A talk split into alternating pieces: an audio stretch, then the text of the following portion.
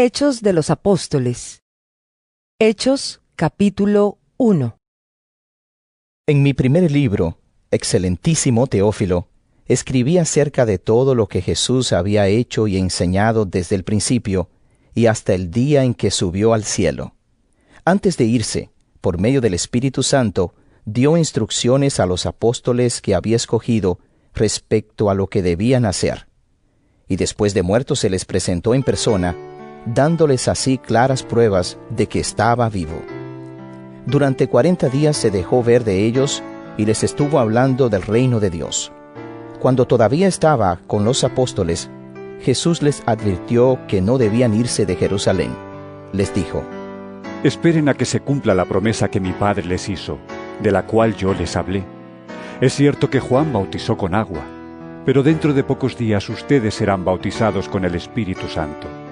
Los que estaban reunidos con Jesús le preguntaron, Señor, ¿vas a restablecer en este momento el reino de Israel?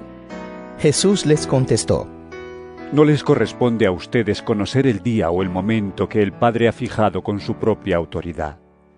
Pero cuando el Espíritu Santo venga sobre ustedes, recibirán poder y saldrán a dar testimonio de mí, en Jerusalén, en toda la región de Judea y de Samaria, y hasta en las partes más lejanas de la tierra. Dicho esto, mientras ellos lo estaban mirando, Jesús fue levantado y una nube lo envolvió y no lo volvieron a ver. Y mientras miraban fijamente al cielo, viendo cómo Jesús se alejaba, dos hombres vestidos de blanco se aparecieron junto a ellos y les dijeron, Galileos, ¿por qué se han quedado mirando al cielo? Este mismo Jesús que estuvo entre ustedes y que ha sido llevado al cielo, vendrá otra vez de la misma manera que lo han visto irse allá. Desde el monte llamado de los olivos, regresaron los apóstoles a Jerusalén, un trecho corto, precisamente lo que la ley permitía caminar en sábado. Cuando llegaron a la ciudad, subieron al piso alto de la casa donde estaban alojados. Eran Pedro, Juan, Santiago, Andrés, Felipe, Tomás, Bartolomé, Mateo, Santiago, hijo de Alfeo, Simón el celote, y Judas, el hijo de Santiago. Todos ellos se reunían siempre para orar con algunas mujeres, con María, la madre de Jesús, y con sus hermanos. Por aquellos días Pedro se dirigió a los hermanos reunidos, que eran como ciento veinte personas, y les dijo, Hermanos, tenía que cumplirse lo que el Espíritu Santo, por medio de David, ya había dicho en la Escritura acerca de Judas, el que sirvió de guía a los que arrestaron a Jesús, pues Judas era uno de los nuestros y tenía parte en nuestro trabajo. Pero fue y compró un terreno con el dinero que le pagaron por su maldad. Luego cayó de cabeza y se reventó, y se le salieron todos los intestinos. Cuando los que vivían en Jerusalén lo supieron, llamaron aquel terreno Aceldama, que en su lengua quiere decir campo de sangre. En efecto, el libro de los Salmos dice, que su casa se vuelva un desierto y que nadie viva en ella, y también que otro ocupe su cargo. Tenemos aquí hombres que nos han acompañado todo el tiempo que el Señor Jesús estuvo entre nosotros, desde que fue bautizado por Juan hasta que subió al cielo. Es necesario, pues, que uno de ellos sea agregado a nosotros, para que junto con nosotros dé testimonio de que Jesús resucitó. Entonces propusieron a dos, a José, llamado Barsabás, y llamado también Justo, y a Matías, y oraron así. Señor, tú que conoces los corazones de todos, muéstranos cuál de estos dos has escogido, para que tome a su cargo el servicio de apóstol que Judas perdió por su pecado, cuando se fue al lugar que le correspondía. Lo echaron a la suerte, y ésta favoreció a Matías, quien desde aquel momento quedó agregado a los once apóstoles. Hechos capítulo 2 Cuando llegó la fiesta de Pentecostés, todos los creyentes se encontraban reunidos en un mismo lugar. De repente, un gran ruido que venía del cielo, como de un viento fuerte, resonó en toda la casa donde ellos estaban. Y se les aparecieron lenguas como de fuego que se repartieron. Y sobre cada uno de ellos se asentó una, y todos quedaron llenos del Espíritu Santo. Y comenzaron a hablar en otras lenguas, según el Espíritu hacía que hablaran. Vivían en Jerusalén judíos cumplidores de sus deberes religiosos, que habían venido de todas partes del mundo. La gente se reunió al oír aquel ruido y no sabía qué pensar, porque cada uno oía a los creyentes hablar en su propia lengua.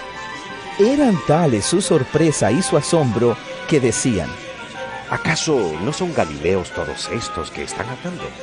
¿Cómo es que los oímos hablar en nuestras propias lenguas? Aquí hay gente de Partia, de Media, de Elam, de Mesopotamia, de Judea, de Capadocia, del Ponto y de la provincia de Asia, de Frigia y de Panfilia, de Egipto y de las regiones de Libia cercanas a Cirene. Hay también gente de Roma que vive aquí. Unos son judíos de nacimiento y otros se han convertido al judaísmo. También los hay venidos de Creta y de Arabia. Y los oímos hablar en nuestras propias lenguas de las maravillas de Dios. Todos estaban asombrados y sin saber qué pensar, y se preguntaban, ¿qué significa todo esto? Pero algunos, burlándose, decían, es que están borrachos. Entonces Pedro se puso de pie junto con los otros once apóstoles, y con voz fuerte dijo, Judíos y todos los que viven en Jerusalén, sepan ustedes esto y oigan bien lo que les voy a decir. Estos no están borrachos como ustedes creen, ya que apenas son las nueve de la mañana. Al contrario, aquí está sucediendo lo que anunció el profeta Joel, cuando dijo, Sucederá que en los últimos días, dice Dios, derramaré mi espíritu sobre toda la humanidad. Los hijos e hijas de ustedes comunicarán mensajes proféticos. Los jóvenes tendrán visiones y los viejos tendrán sueños. También sobre mis siervos y siervas derramaré mi espíritu en aquellos días, y comunicarán mensajes proféticos. En el cielo mostraré grandes maravillas, y sangre, fuego y nubes de humo en la tierra. El sol se volverá oscuridad, y la luna como sangre, antes que llegue el día del Señor, día grande y glorioso. Pero todos los que invoquen el nombre del Señor alcanzarán la salvación. Escuchen pues, israelitas, lo que voy a decir. Como ustedes saben muy bien, Dios demostró ante ustedes la autoridad de Jesús de Nazaret, haciendo por medio de él grandes maravillas, milagros y señales. Y a ese hombre, que conforme a los planes y propósitos de Dios fue entregado, ustedes lo mataron, crucificándolo por medio de hombres malvados. Pero Dios lo resucitó, liberándolo de los dolores de la muerte porque la muerte no podía tenerlo dominado. El rey David, refiriéndose a Jesús, dijo, Yo veía siempre al Señor delante de mí. Con Él a mi derecha, nada me hará caer. Por eso se alegra mi corazón, y mi lengua canta llena de gozo. Todo mi ser vivirá confiadamente. Porque no me dejarás en el sepulcro, ni permitirás que se descomponga el cuerpo de tu santo siervo. Me mostraste el camino de la vida y me llenarás de alegría con tu presencia.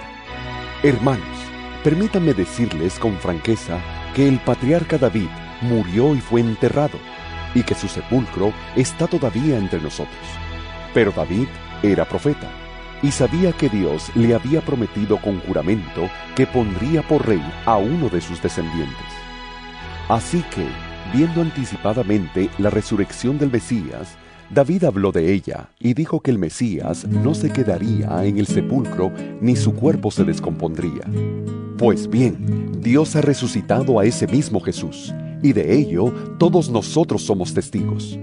Después de haber sido enaltecido y colocado por Dios a su derecha y de haber recibido del Padre el Espíritu Santo que nos había prometido, Él a su vez lo derramó sobre nosotros.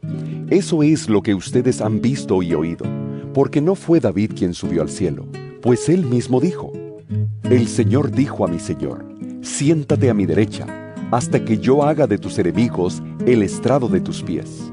Sepa todo el pueblo de Israel, con toda seguridad, que a este mismo Jesús, a quien ustedes crucificaron, Dios lo ha hecho Señor y Mesías. Cuando los allí reunidos oyeron esto, se afligieron profundamente y preguntaron a Pedro y a los otros apóstoles, Hermanos, ¿qué debemos hacer? Pedro les contestó, Vuélvanse a Dios y bautícese cada uno en el nombre de Jesucristo, para que Dios les perdone sus pecados, y así Él les dará el Espíritu Santo, porque esta promesa es para ustedes y para sus hijos, y también para todos los que están lejos, es decir, para todos aquellos a quienes el Señor nuestro Dios quiera llamar. Con estas y otras palabras, Pedro les habló y les aconsejó, diciéndoles, Apártense de esta gente perversa.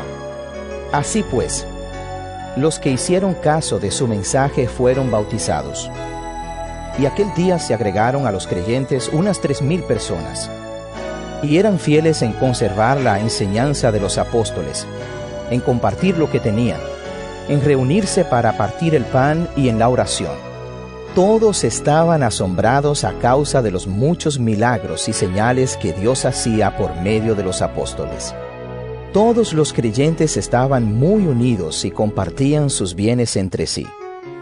Vendían sus propiedades y todo lo que tenían, y repartían el dinero según las necesidades de cada uno. Todos los días se reunían en el templo y en las casas partían el pan y comían juntos con alegría y sencillez de corazón. Alababan a Dios y eran estimados por todos y cada día el Señor hacía crecer la comunidad con el número de los que Él iba llamando a la salvación.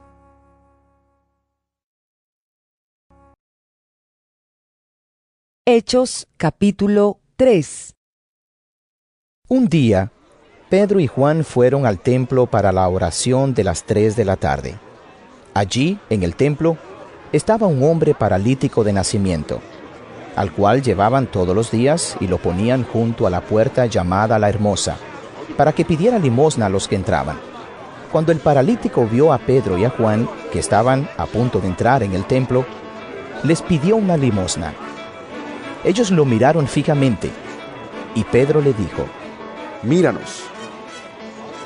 El hombre puso atención, creyendo que le iban a dar algo, pero Pedro le dijo, No tengo plata ni oro pero lo que tengo te doy.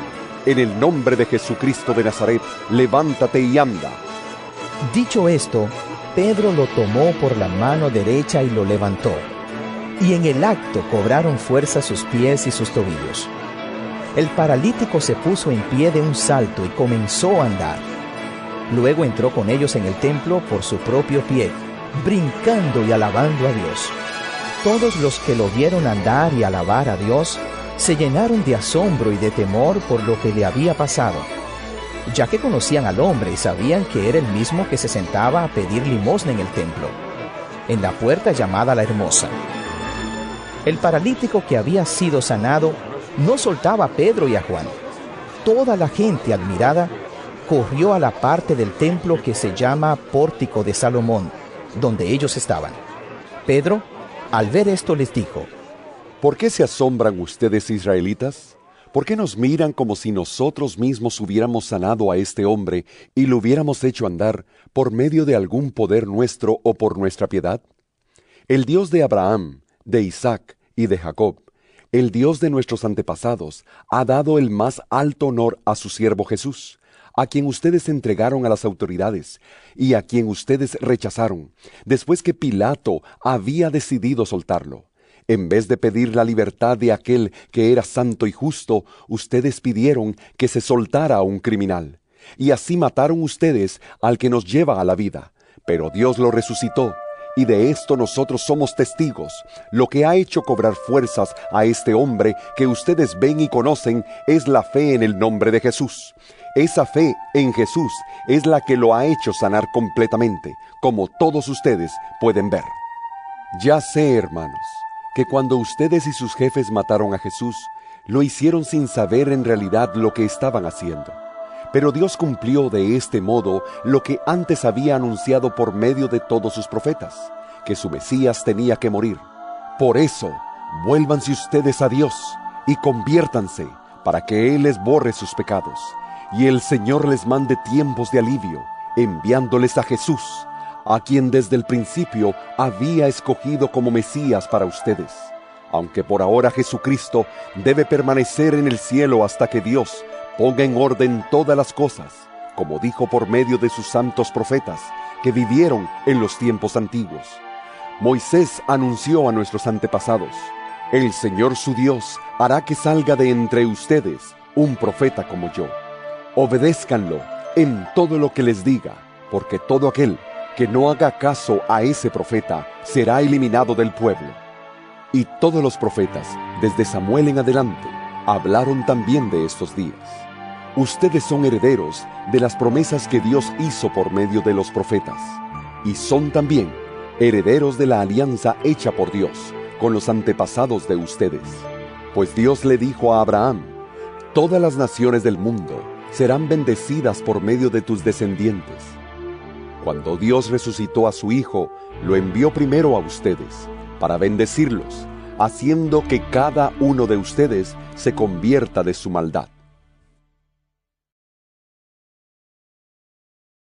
Hechos capítulo 4 Todavía Pedro y Juan estaban hablándole a la gente cuando llegaron los sacerdotes con el jefe de la guardia del templo y con los saduceos. Estaban enojados porque Pedro y Juan enseñaban a la gente y decían que la resurrección de los muertos había quedado demostrada en el caso de Jesús. Los arrestaron y como ya era tarde, los metieron en la cárcel hasta el día siguiente. Pero muchos de los que habían escuchado el mensaje creyeron, y el número de creyentes, contando solamente los hombres, llegó a cerca de cinco mil. Al día siguiente se reunieron en Jerusalén los jefes de los judíos, los ancianos y los maestros de la ley. Allí estaban también el sumo sacerdote Anás, Caifás, Juan, Alejandro y todos los que pertenecían a la familia de los sumos sacerdotes ordenaron que les llevaran a Pedro y a Juan, y poniéndolos en medio de ellos, les preguntaron, ¿Con qué autoridad o en nombre de quién han hecho ustedes estas cosas? Pedro, lleno del Espíritu Santo, les contestó, Jefes del pueblo y ancianos, ustedes nos preguntan acerca del bien hecho a un enfermo, para saber de qué manera ha sido sanado. Pues bien, declaramos ante ustedes y ante todo el pueblo de Israel que este hombre que está aquí, delante de todos, ha sido sanado en el nombre de Jesucristo de Nazaret, el mismo a quien ustedes crucificaron y a quien Dios resucitó. Este Jesús es la piedra que ustedes los constructores despreciaron, pero que se ha convertido en la piedra principal. En ningún otro hay salvación, porque en todo el mundo Dios no nos ha dado otra persona por la cual podamos salvarnos. Cuando las autoridades vieron la valentía con que hablaban Pedro y Juan, y se dieron cuenta de que eran hombres sin estudios ni cultura, se quedaron sorprendidos y reconocieron que eran discípulos de Jesús. Además, el que había sido sanado estaba allí con ellos, y por eso no podían decir nada en contra. Entonces los mandaron salir de la reunión y se quedaron discutiendo unos con otros. Decían, ¿Qué vamos a hacer con estos hombres?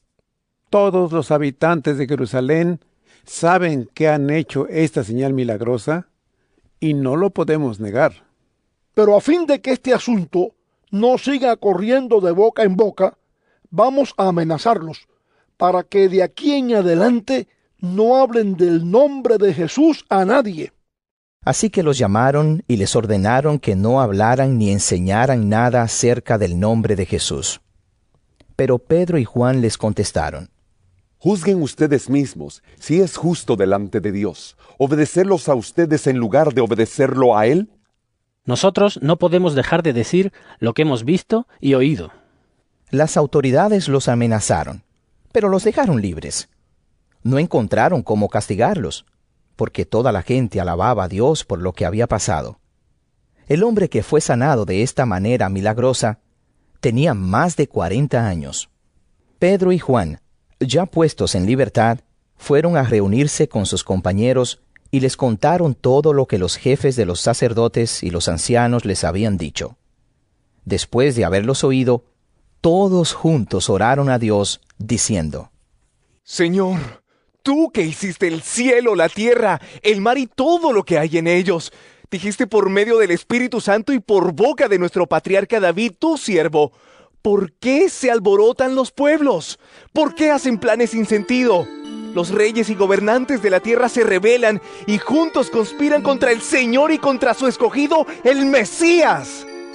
Es un hecho que Herodes y Poncio Pilato se juntaron aquí, en esta ciudad, con los extranjeros y los israelitas contra tu santo siervo Jesús, a quien escogiste como Mesías.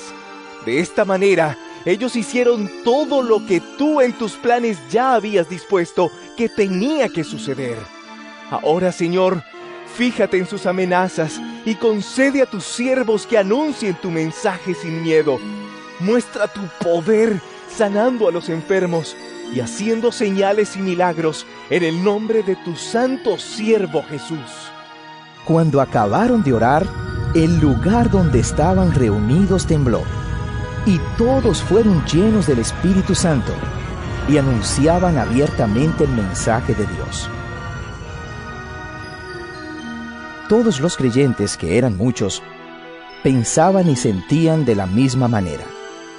Ninguno decía que sus cosas fueran solamente suyas, sino que eran de todos. Los apóstoles seguían dando un poderoso testimonio de la resurrección del Señor Jesús, y Dios los bendecía mucho a todos. No había entre ellos ningún necesitado porque quienes tenían terrenos o casas los vendían, y el dinero lo ponían a disposición de los apóstoles para repartirlo entre todos según las necesidades de cada uno. Tal fue el caso de un levita llamado José, natural de la isla de Chipre, a quien los apóstoles pusieron por sobrenombre Bernabé, que significa hijo de consolación. Este hombre tenía un terreno, y lo vendió y puso el dinero a disposición de los apóstoles.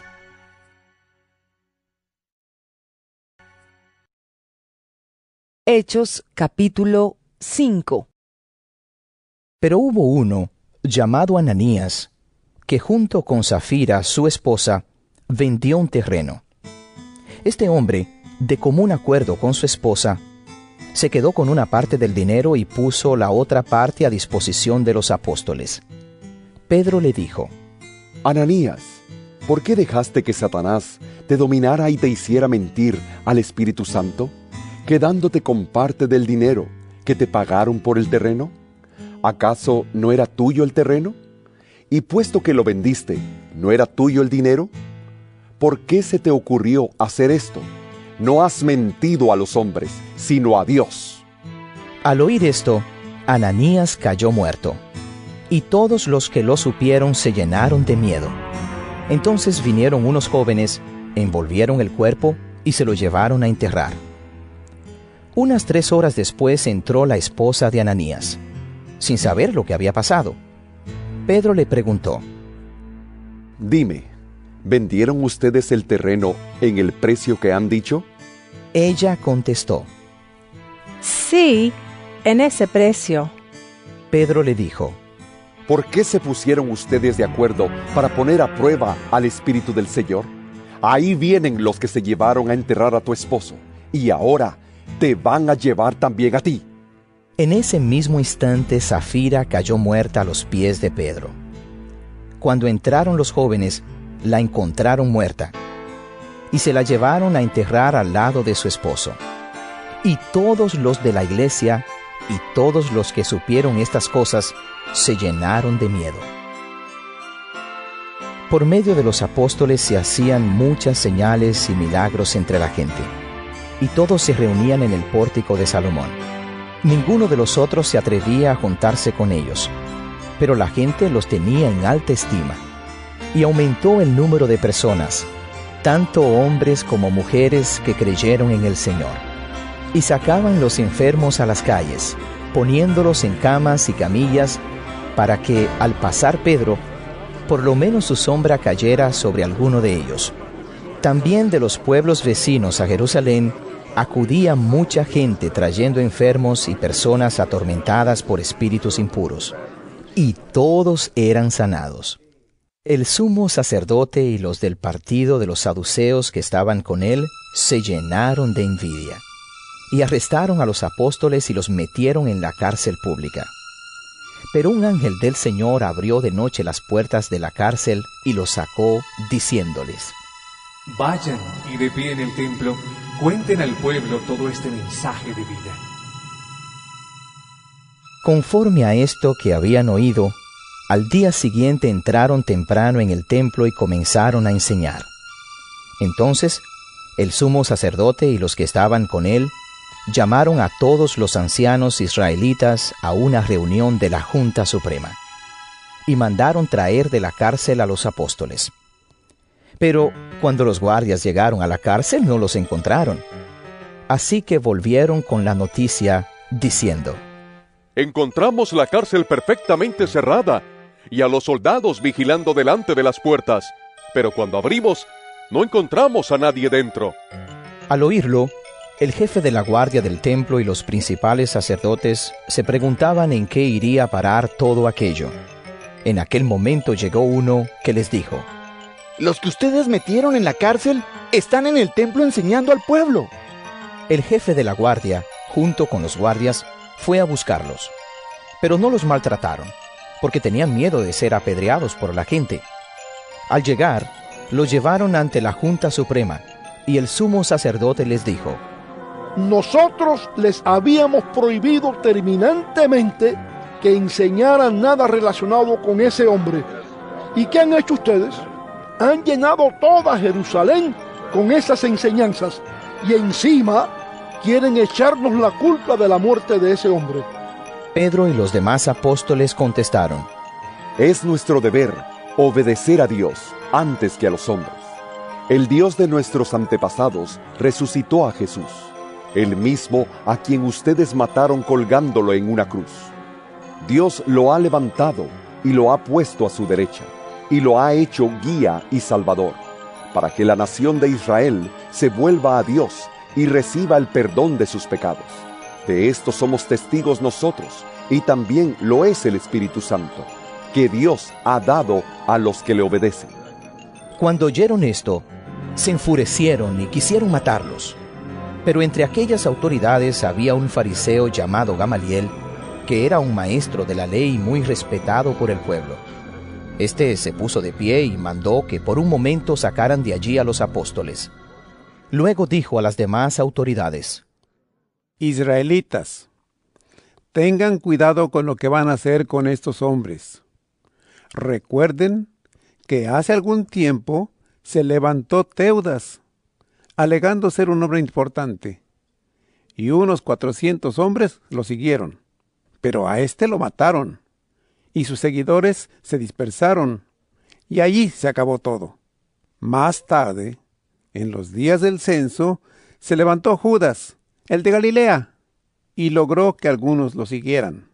Pero también lo mataron, y todos sus seguidores se dispersaron.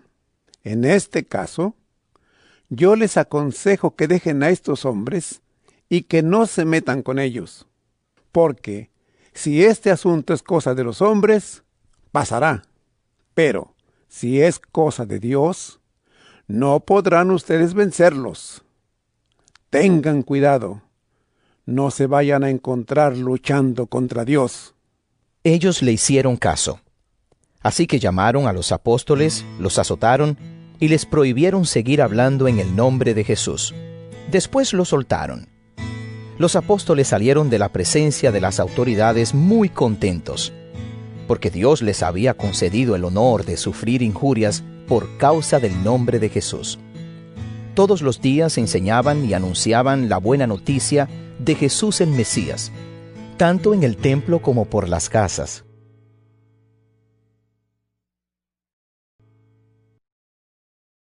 Hechos capítulo 6 En aquel tiempo, como el número de los creyentes iba aumentando, los de habla griega comenzaron a quejarse de los de habla hebrea, diciendo que las viudas griegas no eran bien atendidas en la distribución diaria de ayuda. Los doce apóstoles reunieron a todos los creyentes y les dijeron, No está bien que nosotros dejemos de anunciar el mensaje de Dios para dedicarnos a la administración. Así que, hermanos, busquen entre ustedes siete hombres de confianza, entendidos y llenos del Espíritu Santo, para que les encarguemos estos trabajos. Nosotros seguiremos orando y proclamando el mensaje de Dios. Todos estuvieron de acuerdo y escogieron a Esteban, hombre lleno de fe y del Espíritu Santo, y a Felipe, a Prócoro, a Nicanor, a Timón, a Pármenas y a Nicolás, uno de Antioquía que antes se había convertido al judaísmo. Luego los llevaron a donde estaban los apóstoles, los cuales oraron y les impusieron las manos. El mensaje de Dios iba extendiéndose, y el número de los creyentes aumentaba mucho en Jerusalén. Incluso muchos sacerdotes judíos aceptaban la fe. Esteban, lleno del poder y la bendición de Dios, hacía milagros y señales entre el pueblo. Algunos de la sinagoga, llamada de los esclavos libertados, junto con algunos de Sirene, de Alejandría, de Cilicia y de la provincia de Asia, comenzaron a discutir con Esteban. Pero no podían hacerle frente, porque hablaba con la sabiduría que le daba el Espíritu Santo. Pagaron entonces a unos para que afirmaran que lo habían oído decir palabras ofensivas contra Moisés y contra Dios. De este modo alborotaron al pueblo, a los ancianos y a los maestros de la ley, por lo cual atacaron a Esteban, lo apresaron y lo llevaron ante la Junta Suprema. Además buscaron testigos falsos que dijeron, Ese hombre no deja de hablar contra este santo templo y contra la ley. Le hemos oído decir que ese Jesús de Nazaret va a destruir el templo y que va a cambiar las costumbres que nos dejó Moisés. Las autoridades y todos los que estaban allí sentados, al mirar a Esteban, vieron que su cara era como la de un ángel. Hechos capítulo 7 El sumo sacerdote le preguntó a Esteban si lo que decían de él era cierto, y él contestó, Hermanos y padres, escúchenme. Nuestro glorioso Dios se mostró a nuestro antepasado Abraham cuando estaba en Mesopotamia, antes que se fuera a vivir a Harán, y le dijo, Deja tu tierra y a tus parientes, y vete a la tierra que yo te mostraré. Entonces Abraham salió de Caldea y se fue a vivir a Harán. Después murió su padre, y Dios trajo a Abraham a esta tierra donde ustedes viven ahora. Pero no le dio ninguna herencia en ella, ni siquiera un lugar donde poner el pie. Pero sí le prometió que se la daría, para que después de su muerte fuera de sus descendientes, aunque en aquel tiempo Abraham todavía no tenía hijos. Además, Dios le dijo que sus descendientes vivirían como extranjeros en una tierra extraña y que serían esclavos y que los maltratarían durante cuatrocientos años. Pero también le dijo Dios, yo castigaré a la nación que los haga esclavos, y después ellos saldrán de allí y me servirán en este lugar. En su alianza, Dios ordenó a Abraham la práctica de la circuncisión. Por eso, a los ocho días de haber nacido su hijo Isaac, Abraham lo circuncidó. Lo mismo hizo Isaac con su hijo Jacob, y éste hizo lo mismo con sus hijos, que fueron los padres de las doce tribus de Israel. Estos hijos de Jacob, que fueron nuestros antepasados, tuvieron envidia de su hermano José y lo vendieron para que se lo llevaran a Egipto. Pero Dios, que estaba con José, lo libró de todas sus aflicciones, le dio sabiduría y lo hizo ganarse el favor del faraón, rey de Egipto, el cual nombró a José gobernador de Egipto y del palacio real. Hubo entonces hambre y mucha aflicción en todo Egipto y en Canaán, y nuestros antepasados no tenían que comer. Pero cuando Jacob supo que en Egipto había de comer, mandó allá a sus hijos, es decir, a nuestros antepasados. Este fue el primer viaje que hicieron. Cuando fueron por segunda vez, José se dio a conocer a sus hermanos, y así el faraón supo de qué raza era José. Más tarde, José ordenó que su padre Jacob y toda su familia, que eran 75 personas, fueran llevados a Egipto. De ese modo, Jacob se fue a vivir a Egipto y allí murió, y allí murieron también nuestros antepasados. Los restos de Jacob fueron llevados a Siquem y fueron enterrados en el sepulcro que Abraham había comprado por cierta cantidad de dinero a los hijos de Amor en Siquem. Cuando ya se acercaba el tiempo en que había de cumplirse la promesa hecha por Dios a Abraham, el pueblo de Israel había crecido en Egipto y se había hecho numeroso. Y por entonces comenzó a gobernar en Egipto un rey que no había conocido a José. Este rey engañó a nuestro pueblo y maltrató a nuestros antepasados. Los obligó a abandonar y dejar morir a sus hijos recién nacidos. En aquel tiempo nació Moisés. Fue un niño extraordinariamente hermoso y sus padres lo criaron en su casa durante tres meses. Cuando tuvieron que abandonarlo, la hija del faraón lo recogió y lo crió como si fuera su propio hijo. De esa manera, Moisés fue instruido en la sabiduría de los egipcios y fue un hombre poderoso en palabras y en hechos. A la edad de 40 años, Moisés decidió visitar a los israelitas que eran su propio pueblo. Pero al ver que un egipcio maltrataba a uno de ellos, Moisés salió en su defensa y lo vengó, matando al egipcio. Y es que Moisés pensaba que sus hermanos, los israelitas, se darían cuenta de que por medio de él, Dios iba a libertarlos. Pero ellos no se dieron cuenta. Al día siguiente, Moisés encontró a dos israelitas que se estaban peleando y queriendo ponerlos en paz les dijo, Ustedes son hermanos, ¿por qué se maltratan el uno al otro? Entonces el que maltrataba a su compañero empujó a Moisés y le dijo, ¿quién te ha puesto a ti como jefe y juez entre nosotros? ¿Acaso quieres matarme como mataste ayer al egipcio? Al oír esto, Moisés huyó y se fue a la tierra de Madián. Allí vivió como extranjero y tuvo dos hijos. Cuarenta años después, en el desierto, cerca del monte Sinaí, un ángel se le apareció en el fuego de una zarza que estaba ardiendo. Moisés se asombró de aquella visión y cuando se acercó para ver mejor, oyó la voz del Señor que decía, yo soy el Dios de tus antepasados. Soy el Dios de Abraham, de Isaac y de Jacob. Moisés comenzó a temblar de miedo y no se atrevía a mirar. Entonces el Señor le dijo, Descálzate, porque el lugar donde estás es sagrado. Claramente he visto cómo sufre mi pueblo que está en Egipto. Los he oído quejarse y he bajado para librarlos. Por lo tanto, ven, que te voy a enviar a Egipto. Aunque ellos habían rechazado a Moisés y le habían dicho, ¿quién te nombró jefe y juez? Dios lo envió como jefe y libertador por medio del ángel que se le apareció en la zarza. Y fue Moisés quien sacó de Egipto a nuestros antepasados, después de hacer milagros en aquella tierra, en el Mar Rojo y en el desierto durante cuarenta años.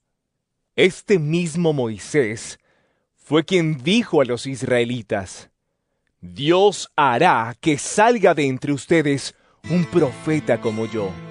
Y cuando Israel estaba reunido en el desierto, fue también Moisés quien sirvió de intermediario entre el ángel que le hablaba en el monte Sinaí y nuestros antepasados.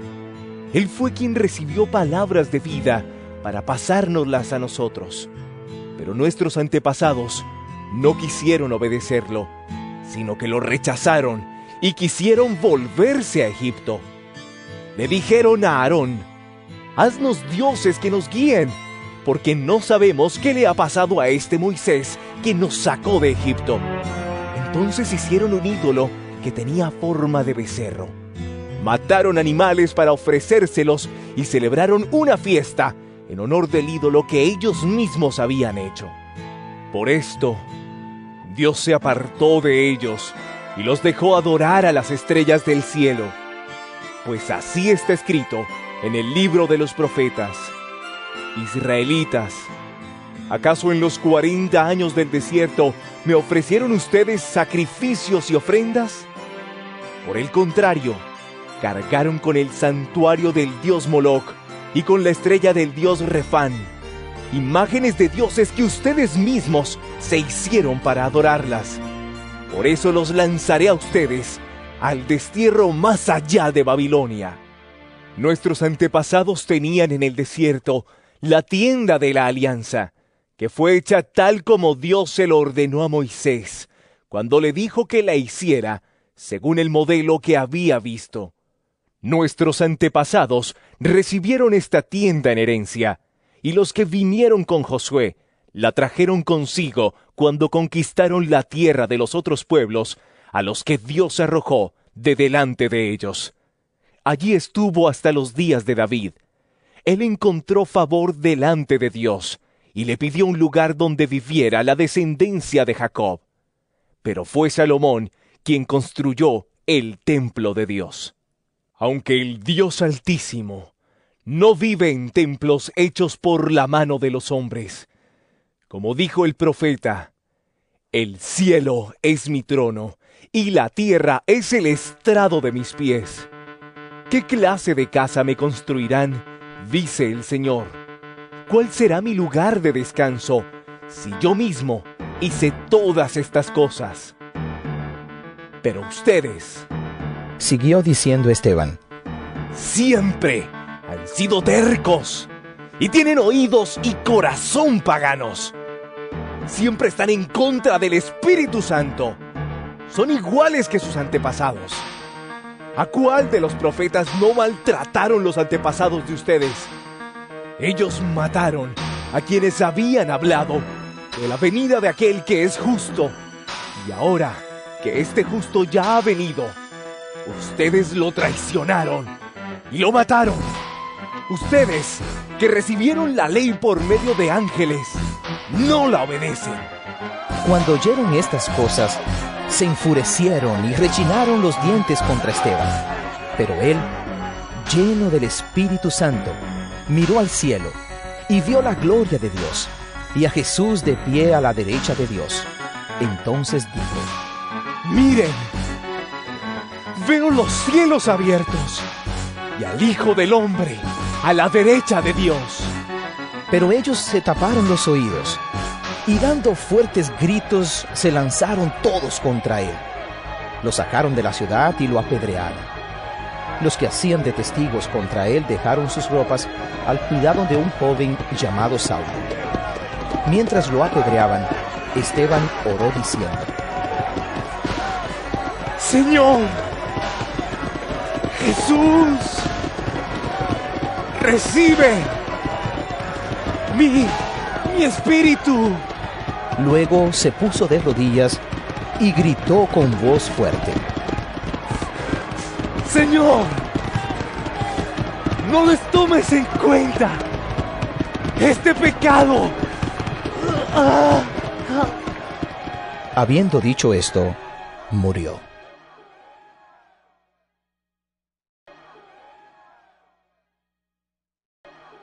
Hechos capítulo 8 Y Saulo estaba allí, dando su aprobación a la muerte de Esteban.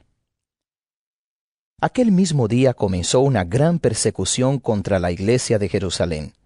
Todos, menos los apóstoles, se dispersaron por las regiones de Judea y de Samaria. Algunos hombres piadosos enterraron a Esteban y lloraron mucho por él. Mientras tanto, Saulo perseguía la iglesia, y entraba de casa en casa para sacar a rastras a hombres y mujeres y mandarlos a la cárcel. Pero los que tuvieron que salir de Jerusalén anunciaban la buena noticia por donde quiera que iban. Felipe, uno de ellos, se dirigió a la principal ciudad de Samaria y comenzó a hablarles de Cristo. La gente se reunía y todos escuchaban con atención lo que decía Felipe, pues veían las señales milagrosas hechas por él. Muchas personas que tenían espíritus impuros eran sanadas, y los espíritus salían de ellas gritando. Y también muchos paralíticos y tullidos eran sanados. Por esta causa hubo gran alegría en aquel pueblo. Pero había allí un hombre llamado Simón, que antes había practicado la brujería y que había engañado a la gente de Samaria haciéndose pasar por una persona importante. Todos, desde el más pequeño hasta el más grande, lo escuchaban atentamente y decían, Este es a quien llaman el gran poder de Dios. Y le hacían caso, porque con su brujería los había engañado durante mucho tiempo. Pero cuando creyeron en la buena noticia que Felipe les anunciaba acerca del reino de Dios y de Jesucristo, tanto hombres como mujeres se bautizaron. Y el mismo Simón creyó y se bautizó. Y comenzó a acompañar a Felipe, admirado de los grandes milagros y señales que veía. Cuando los apóstoles que estaban en Jerusalén supieron que los de Samaria habían aceptado el mensaje de Dios, mandaron allá a Pedro y a Juan. Al llegar, oraron por los creyentes de Samaria para que recibieran el Espíritu Santo, porque todavía no había venido el Espíritu Santo sobre ninguno de ellos. Solamente se habían bautizado en el nombre del Señor Jesús. Entonces Pedro y Juan les impusieron las manos, y así recibieron el Espíritu Santo. Simón, al ver que el Espíritu Santo venía cuando los apóstoles imponían las manos a la gente, les ofreció dinero y les dijo, Denme también a mí ese poder, para que aquel a quien yo le imponga las manos reciba igualmente el Espíritu Santo. Entonces Pedro le contestó, Que tu dinero se condene contigo, porque has pensado comprar con dinero lo que es un don de Dios. Tú no tienes ningún derecho a recibirlo, porque delante de Dios tu corazón no es recto.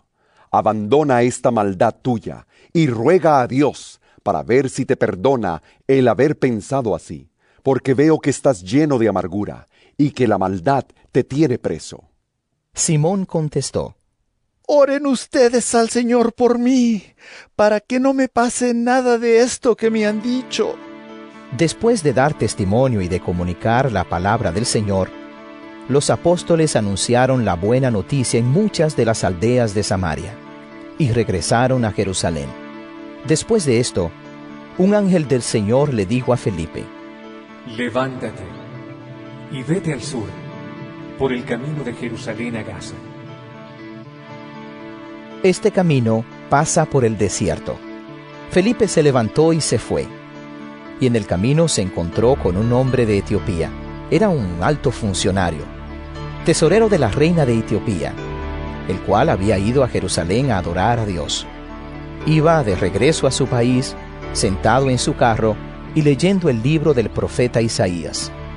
El Espíritu le dijo a Felipe, Ve y acércate a ese carro. Cuando Felipe se acercó, oyó que el etíope leía el libro de Isaías. Entonces le preguntó, ¿Entiende usted lo que está leyendo? El etíope le contestó, ¿Cómo le voy a entender si no hay quien me lo explique? Y le pidió a Felipe que subiera y se sentara junto a él. La parte de la escritura que estaba leyendo era esta. Fue llevado como una oveja al matadero, como un cordero que se queda callado delante de los que lo trasquilan. Así tampoco abrió la boca. Fue humillado y no se le hizo justicia. ¿Quién podrá hablar de su descendencia? Porque su vida fue arrancada de la tierra. El funcionario etíope le preguntó a Felipe, Dime por favor, ¿de quién dice esto el profeta? ¿De sí mismo o de algún otro? Entonces Felipe, tomando como punto de partida el lugar de la escritura que el etíope leía, le anunció la buena noticia acerca de Jesús. Más tarde, al pasar por un sitio donde había agua, el funcionario dijo, Aquí hay agua. ¿Hay algún inconveniente para que yo sea bautizado? Entonces mandó parar el carro. Y los dos bajaron al agua y Felipe lo bautizó. Cuando subieron del agua, el Espíritu del Señor se llevó a Felipe, y el funcionario no lo volvió a ver, pero siguió su camino lleno de alegría. Felipe se encontró en Azoto y pasó de pueblo en pueblo anunciando la buena noticia, hasta llegar a Cesarea.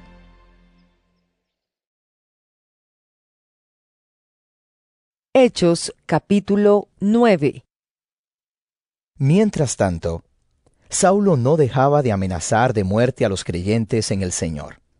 Por eso se presentó al sumo sacerdote y le pidió cartas de autorización para ir a las sinagogas de Damasco, a buscar a los que seguían el nuevo camino, tanto hombres como mujeres, y llevarlos presos a Jerusalén. Pero cuando ya se encontraba cerca de la ciudad de Damasco, una luz que venía del cielo brilló de repente a su alrededor.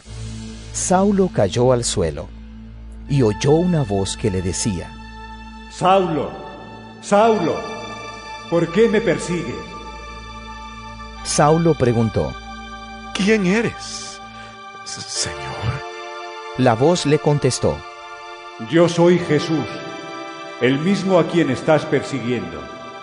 Levántate y entra en la ciudad. Allí te dirán lo que debes hacer. Los que viajaban con Saulo estaban muy asustados, porque habían oído la voz, pero no habían visto a nadie. Luego, Saulo se levantó del suelo, pero cuando abrió los ojos no podía ver. Así que lo tomaron de la mano y lo llevaron a Damasco. Allí estuvo tres días sin ver, y sin comer ni beber nada. En Damasco vivía un creyente que se llamaba Ananías, a quien el Señor se le presentó en una visión y le dijo, Ananías. Él contestó, Aquí estoy, Señor. El Señor le dijo, Levántate y vete a la calle llamada derecha. Y en la casa de Judas pregunta por un hombre de Tarso que se llama Saulo. Está orando. Y en una visión ha visto a uno llamado Ananías, que entra y pone sus manos sobre él para que pueda ver de nuevo. Al oír esto, Ananías dijo, Señor, muchos me han hablado de ese hombre y de todos los males que ha causado en Jerusalén a tu pueblo santo, y ahora ha venido aquí con autorización de los jefes de los sacerdotes a llevarse presos a todos los que invocan tu nombre. Pero el Señor le dijo, Ve, porque he escogido a ese hombre para que hable de mí a la gente de otras naciones y a sus reyes y también a los israelitas. Yo le mostraré lo mucho que tiene que sufrir por mi causa. Ananías fue a la casa donde estaba Saulo.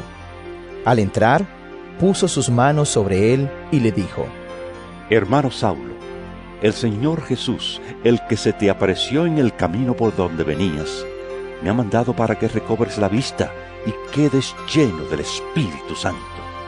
Al momento cayeron de los ojos de Saulo una especie de escamas, y recobró la vista.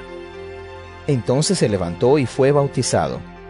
Después comió y recobró las fuerzas, y se quedó algunos días con los creyentes que vivían en Damasco.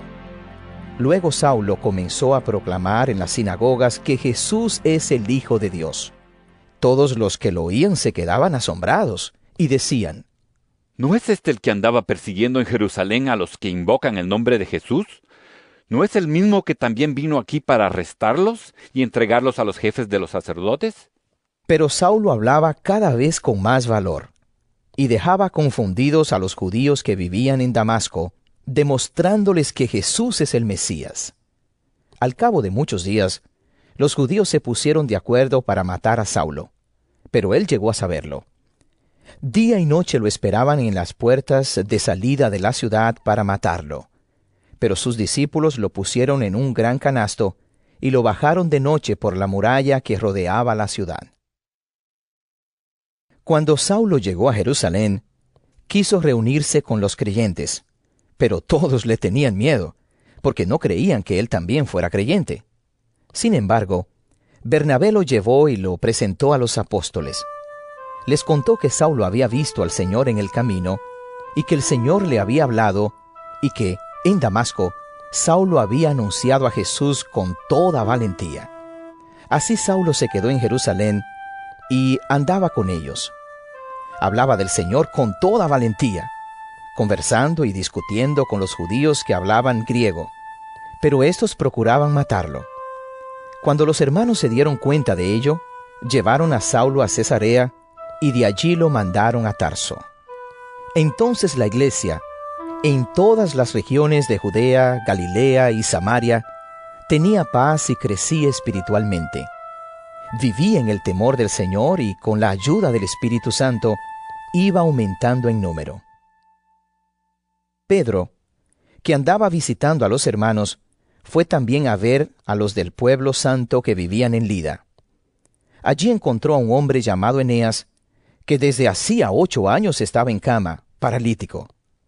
Pedro le dijo, Eneas, Jesucristo te sana, levántate y arregla tu cama. Eneas se levantó al momento, y todos los que vivían en Lida y en Sarón lo vieron levantarse, y se convirtieron al Señor. Por aquel tiempo había en la ciudad de Jope una creyente llamada Tabitá, que en griego significa Dorcas. Esta mujer pasaba su vida haciendo el bien y ayudando a los necesitados. Por aquellos días, Dorcas se enfermó y murió. Su cuerpo, después de haber sido lavado, fue puesto en un cuarto del piso alto. Jope estaba cerca de Lida, donde Pedro se encontraba. Y como los creyentes supieron que estaba allí, mandaron dos hombres a decirle, Venga usted a Jope, sin demora. Y Pedro se fue con ellos. Cuando llegó, lo llevaron al cuarto donde estaba el cuerpo. Y todas las viudas, llorando, rodearon a Pedro y le mostraron los vestidos y túnicas que Dorcas había hecho cuando aún vivía. Pedro los hizo salir a todos, y se arrodilló y oró. Luego, mirando a la muerta, dijo, Tabitá, levántate. Ella abrió los ojos, y al ver a Pedro se sentó. Él la tomó de la mano y la levantó. Luego llamó a los creyentes y a las viudas, y la presentó viva. Esto se supo en toda la ciudad de Jope, y muchos creyeron en el Señor. Pedro se quedó varios días en la ciudad, en casa de un curtidor que se llamaba Simón.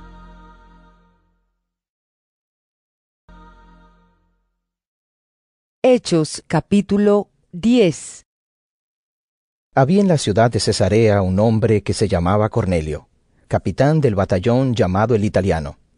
Era un hombre piadoso que, junto con toda su familia, adoraba a Dios.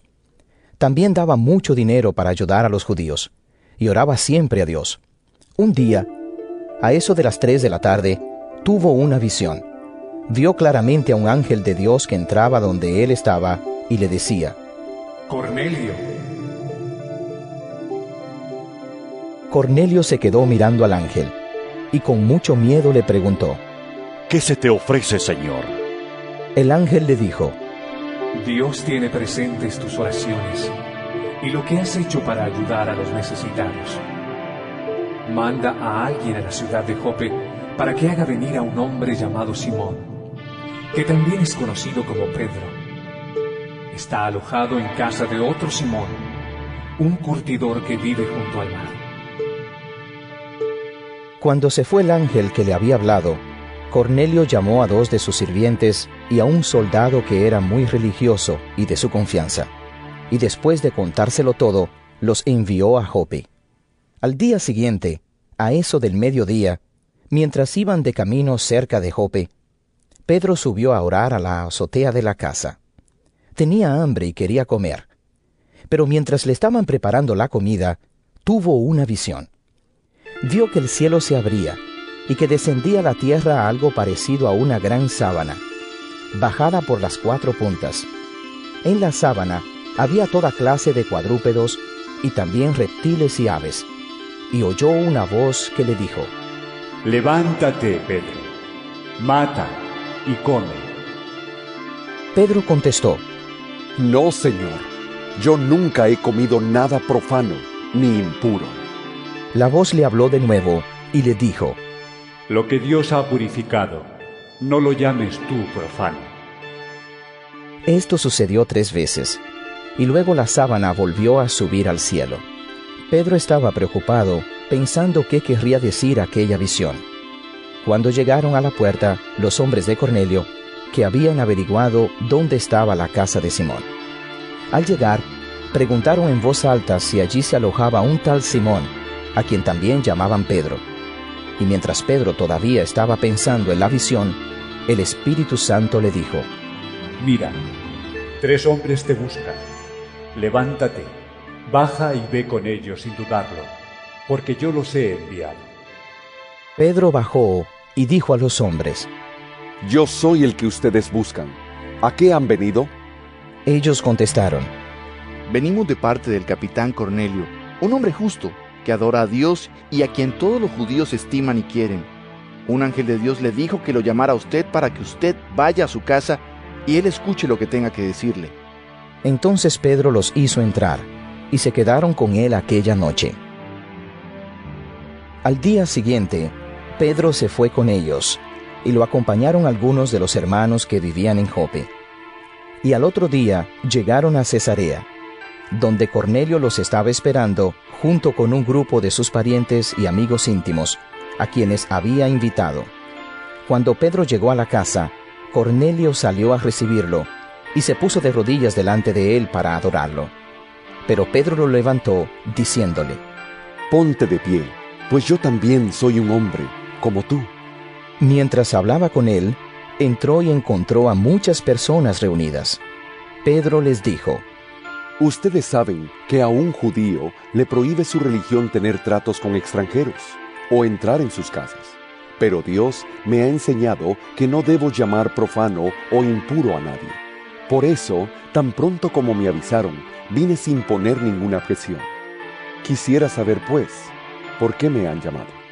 Cornelio contestó, Hace cuatro días, como a esta misma hora yo estaba aquí en mi casa, haciendo la oración de las tres de la tarde, cuando se me apareció un hombre vestido con ropa brillante. Me dijo, Cornelio, Dios ha oído tu oración y se ha acordado de lo que has hecho para ayudar a los necesitados.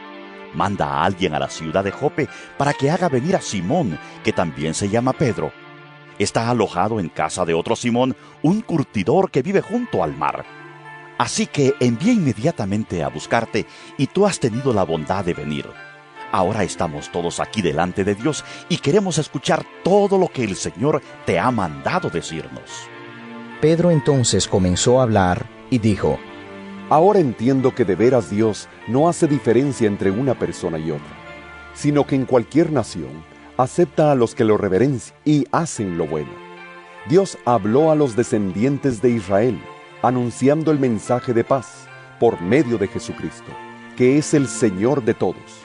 Ustedes bien saben lo que pasó en toda la tierra de los judíos, comenzando en Galilea, después que Juan proclamó que era necesario bautizarse. Saben que Dios llenó de poder y del Espíritu Santo a Jesús de Nazaret, y que Jesús anduvo haciendo bien y sanando a todos los que sufrían bajo el poder del diablo. Esto pudo hacerlo porque Dios estaba con él, y nosotros somos testigos de todo lo que hizo Jesús en la región de Judea y en Jerusalén.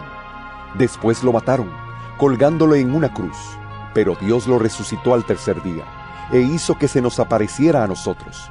No se apareció a todo el pueblo, sino a nosotros, a quienes Dios había escogido de antemano como testigos. Nosotros comimos y bebimos con Él, después que resucitó. Y Él nos envió a anunciarle al pueblo que Dios lo ha puesto como juez de los vivos y de los muertos. Todos los profetas habían hablado ya de Jesús y habían dicho que quienes creen en Él reciben por medio de Él el perdón de los pecados. Todavía estaba hablando Pedro, cuando el Espíritu Santo vino sobre todos los que escuchaban su mensaje. Y los creyentes procedentes del judaísmo, que habían llegado con Pedro, se quedaron admirados de que el Espíritu Santo fuera dado también a los que no eran judíos, pues los oían hablar en lenguas extrañas y alabar a Dios. Entonces Pedro dijo, ¿Acaso puede impedirse que sean bautizadas estas personas que han recibido el Espíritu Santo igual que nosotros? Y mandó que fueran bautizados en el nombre de Jesucristo. Después rogaron a Pedro que se quedara con ellos algunos días.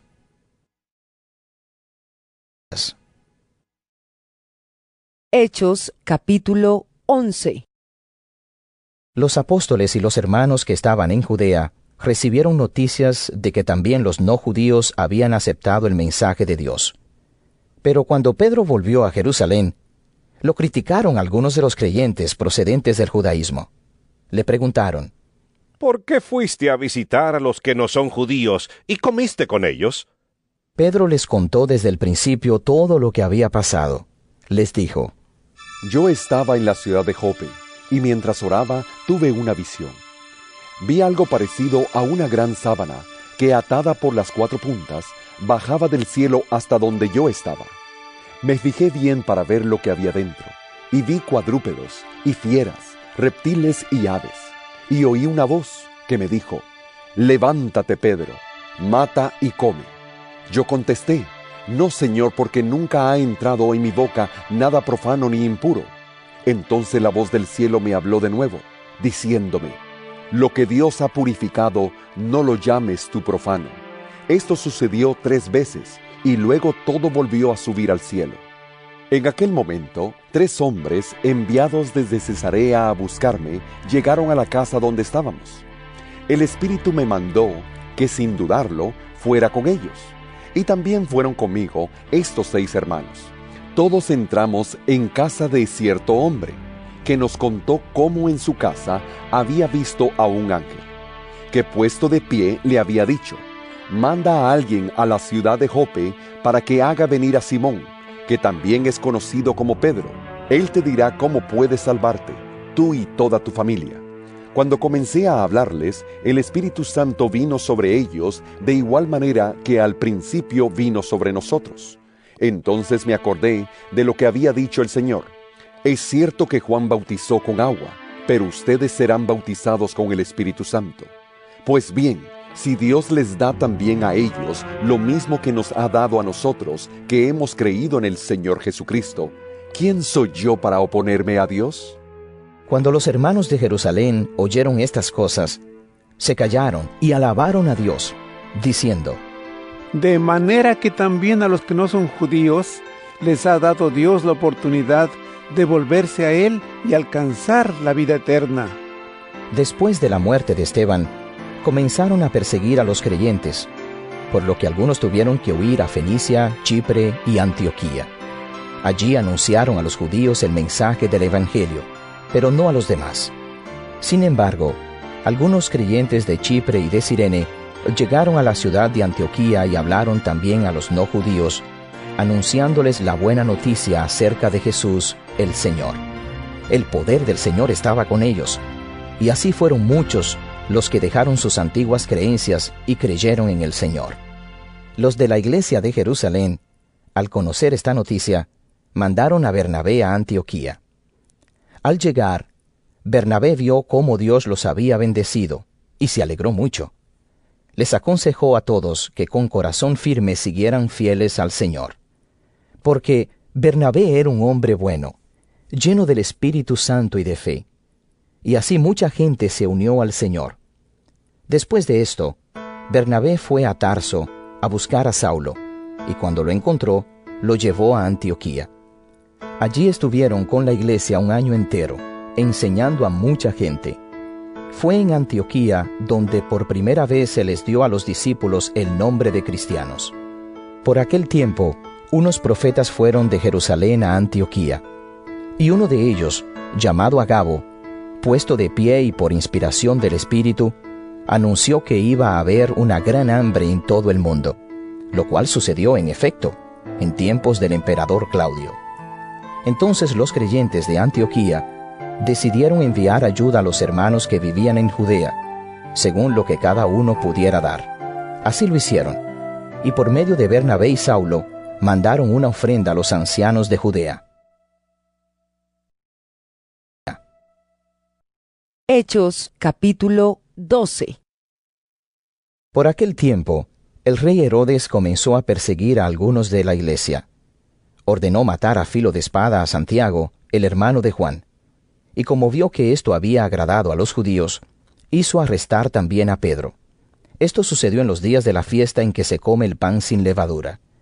Después de arrestarlo, Herodes metió a Pedro en la cárcel, donde estaba vigilado por cuatro grupos de soldados, de cuatro soldados por grupo.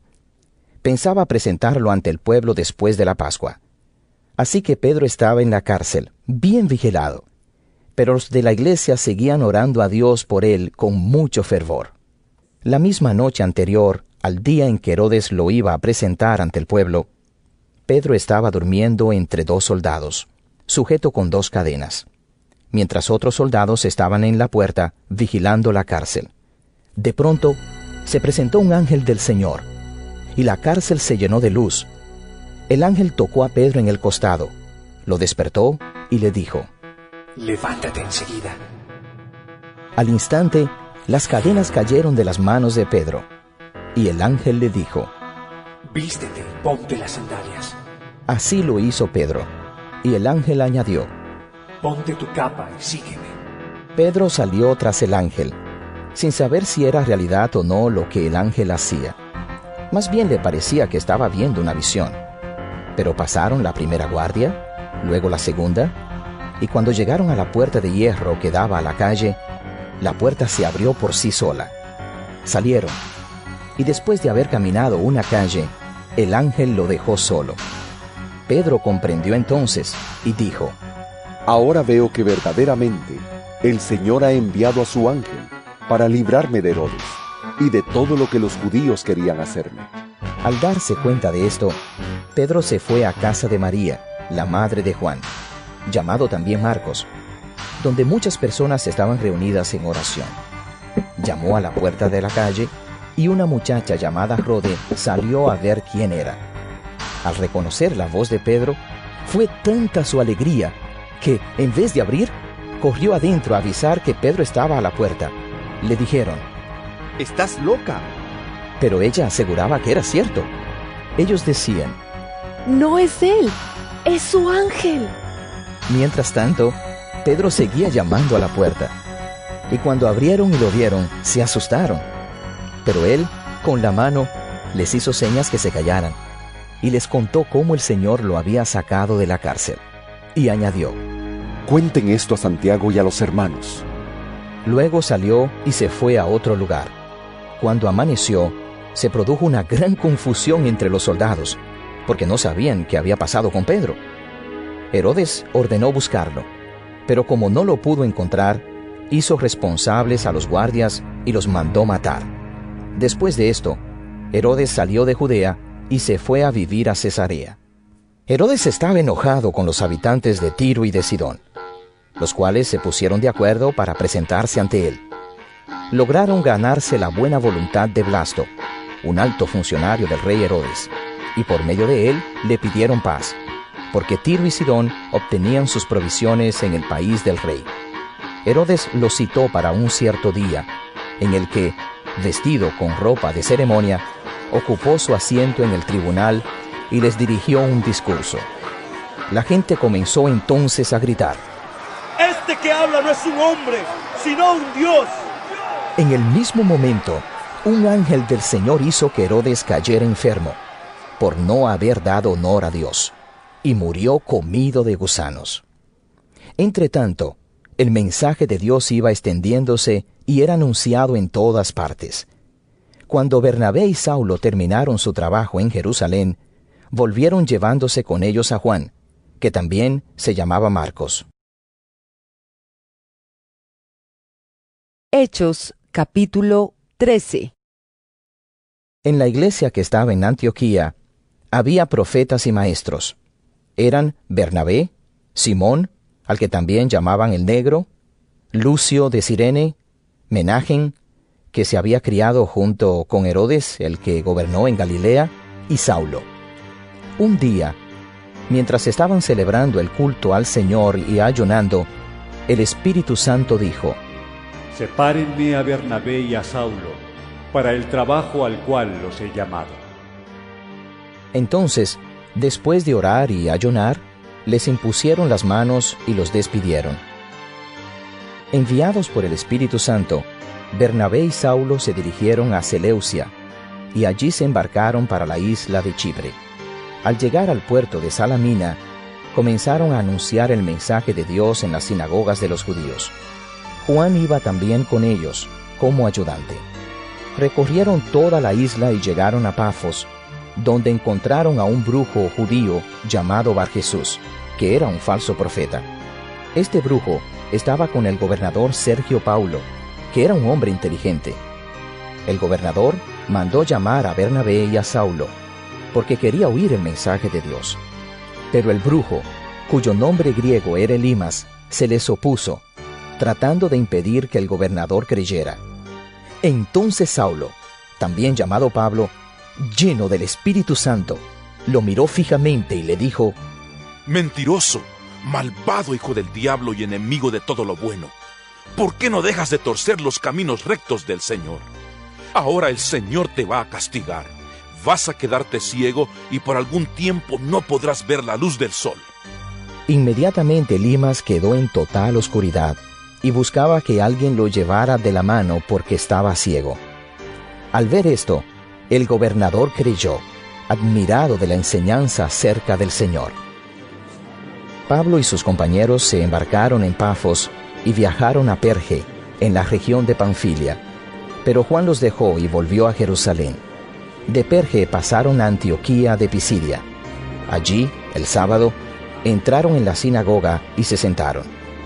Después de la lectura de la ley y de los profetas, los jefes de la sinagoga los invitaron. Hermanos, si tienen algo que decir para dar ánimo a la gente, díganlo ahora. Entonces Pablo se levantó y, pidiéndoles con la mano que guardaran silencio, dijo, Escuchen ustedes, israelitas, y también ustedes los extranjeros que tienen temor de Dios. El Dios del pueblo de Israel escogió a nuestros antepasados, hizo de ellos una nación grande cuando todavía estaban viviendo como extranjeros en Egipto, y después con su poder los sacó de aquella tierra. Dios soportó su conducta en el desierto unos 40 años y destruyó siete naciones en el país de Canaán para dar sus tierras a nuestros antepasados. Todo esto duró unos 450 años. Después les dio caudillos hasta los días del profeta Samuel. Entonces ellos pidieron un rey que los gobernara, y Dios durante 40 años les dio como rey a Saúl, hijo de Quis, que era de la tribu de Benjamín. Más tarde, Dios quitó de su puesto a Saúl y les dio por rey a David, de quien dijo, He encontrado que David, hijo de Jesse, es un hombre que me agrada y que está dispuesto a hacer todo lo que yo quiero. Uno de los descendientes de este mismo David fue Jesús, a quien Dios envió para salvar a Israel como había prometido. Antes que Jesús viniera, Juan anunciaba el mensaje a todo el pueblo de Israel, diciéndoles que debían volverse a Dios y ser bautizados. Y cuando Juan se iba acercando al fin de su vida, dijo, Yo no soy lo que ustedes piensan, pero después de mí viene uno a quien yo ni siquiera merezco desatarle las sandalias de los pies. Hermanos descendientes de Abraham, y ustedes, los extranjeros que tienen temor de Dios, este mensaje de salvación es para nosotros, pues los que vivían en Jerusalén y sus jefes no reconocieron a Jesús ni entendieron las palabras de los profetas que se leen en la sinagoga cada sábado. Así ellos mismos, cuando condenaron a Jesús, cumplieron esas profecías. Y aunque no encontraron en él ningún motivo para darle muerte, pidieron a Pilato que mandara a matarlo. Luego, cuando ya habían hecho todo lo que se decía de él en las escrituras, lo bajaron de la cruz y lo enterraron. Pero Dios lo resucitó. Y durante muchos días Jesús se apareció a los que lo habían acompañado en su viaje de Galilea a Jerusalén. Y ahora ellos son testigos de Jesús ante el pueblo. Así que nosotros les estamos anunciando a ustedes esta buena noticia, la promesa que Dios hizo a nuestros antepasados. Nos la ha cumplido a nosotros, que somos los descendientes. Esto lo ha hecho al resucitar a Jesús, como está escrito en el Salmo segundo. Tú eres mi hijo, yo te he engendrado hoy. Dios ya había anunciado que lo resucitaría para que su cuerpo no se descompusiera al decir en las escrituras, cumpliré las santas y verdaderas promesas que hice a David. Por eso dice también en otro lugar, no permitirás que se descomponga el cuerpo de tu santo siervo. Ahora bien, lo cierto es que David sirvió a los de su tiempo según Dios se lo había ordenado, y que después murió y se reunió con sus padres y que su cuerpo se descompuso. Pero el cuerpo de aquel que Dios resucitó no se descompuso. Así pues, hermanos, ustedes deben saber que el perdón de los pecados se les anuncia por medio de Jesús. Por medio de Él, todos los que creen quedan perdonados de todo aquello para lo que no pudieron alcanzar perdón bajo la ley de Moisés. Tengan pues cuidado para que no caiga sobre ustedes lo que escribieron los profetas. Miren ustedes que desprecian, asómbrense y desaparezcan, porque en sus días haré cosas tales que ustedes no las creerían si alguien se las contara. Cuando Pablo y sus compañeros salieron de la sinagoga, les pidieron que al siguiente sábado les hablaran también de estas cosas. Una vez terminada la reunión en la sinagoga, muchos de los judíos y de los que se habían convertido al judaísmo siguieron a Pablo y Bernabé. Y ellos les aconsejaron que permanecieran firmes en el llamamiento que habían recibido por amor de Dios.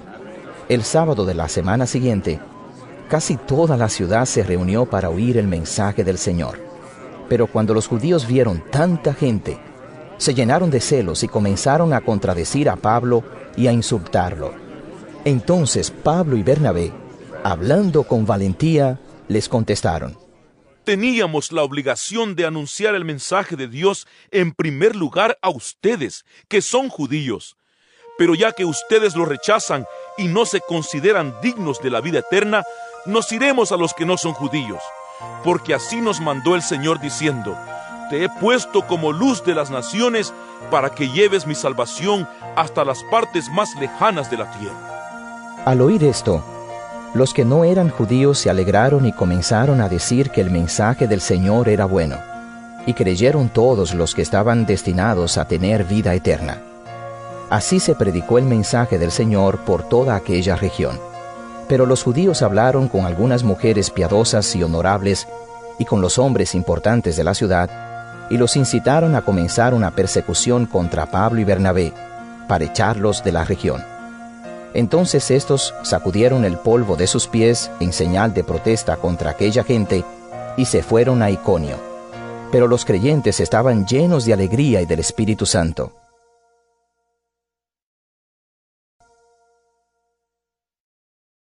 Hechos capítulo 14 En Iconio, Pablo y Bernabé entraron juntos en la sinagoga de los judíos, y hablaron de tal modo que muchos creyeron tanto judíos como no judíos.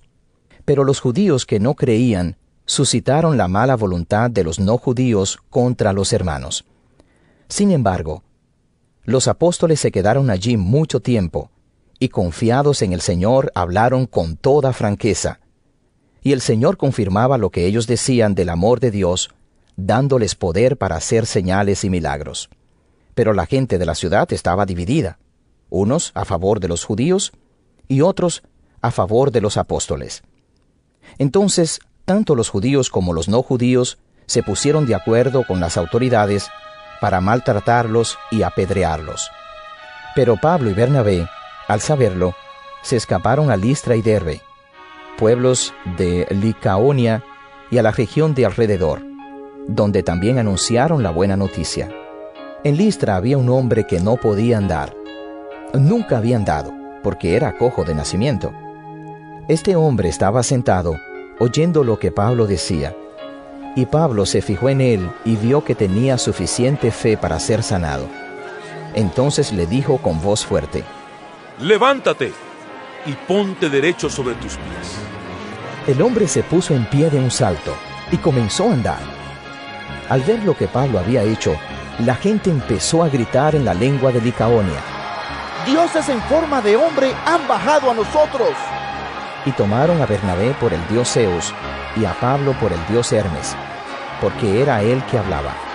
El sacerdote de Zeus, que tenía su templo a la entrada del pueblo, trajo toros y adornos florales, y él y la gente querían ofrecerles un sacrificio.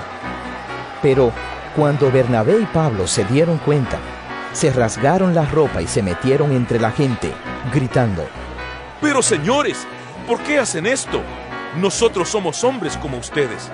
Precisamente hemos venido para anunciarles la buena noticia, para que dejen ya estas cosas que no sirven para nada y que se vuelvan al Dios viviente que hizo el cielo, la tierra, el mar y todo lo que hay en ellos.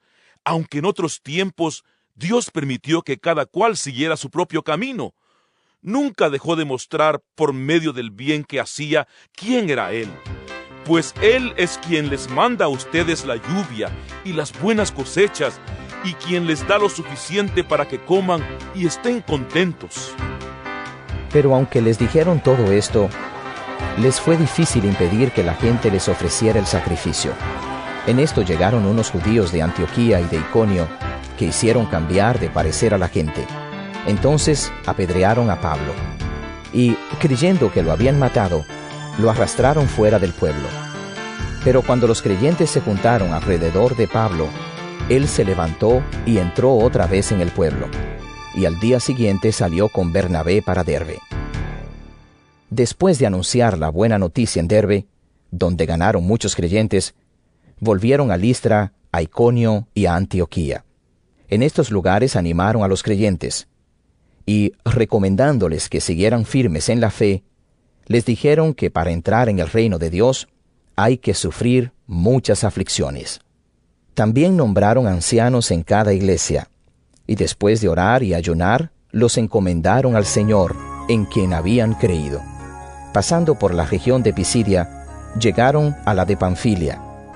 Anunciaron el mensaje en Perge, y luego fueron a Atalía. Allí se embarcaron para Antioquía, la ciudad donde los habían encomendado al amor de Dios para el trabajo que ahora habían terminado. Cuando llegaron a Antioquía, reunieron a los de la iglesia y les contaron todas las cosas que Dios había hecho con ellos, y cómo el Señor había abierto la puerta a los no judíos, para que también ellos pudieran creer. Y Pablo y Bernabé se quedaron allí mucho tiempo con los creyentes.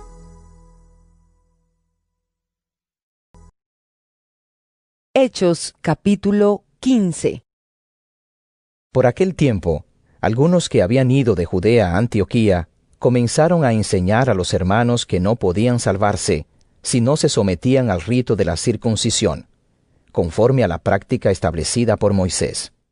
Pablo y Bernabé tuvieron una fuerte discusión con ellos, y por fin Pablo, Bernabé y algunos otros fueron nombrados para ir a Jerusalén a tratar este asunto con los apóstoles y ancianos de la iglesia de aquella ciudad. Enviados, pues, por los de la iglesia de Antioquía, al pasar por las regiones de Fenicia y Samaria, contaron cómo los no judíos habían dejado sus antiguas creencias para seguir a Dios. Y todos los hermanos se alegraron mucho con estas noticias. Cuando Pablo y Bernabé llegaron a Jerusalén, fueron recibidos por la iglesia y por los apóstoles y ancianos, y contaron todo lo que Dios había hecho con ellos.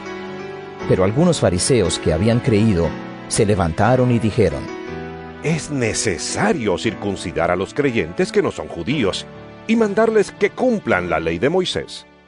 Se reunieron entonces los apóstoles y los ancianos para estudiar este asunto. Después de mucho discutir, Pedro se levantó y les dijo, Hermanos, ustedes saben que hace tiempo Dios me escogió de entre ustedes para anunciar la buena noticia a los no judíos, para que ellos crean.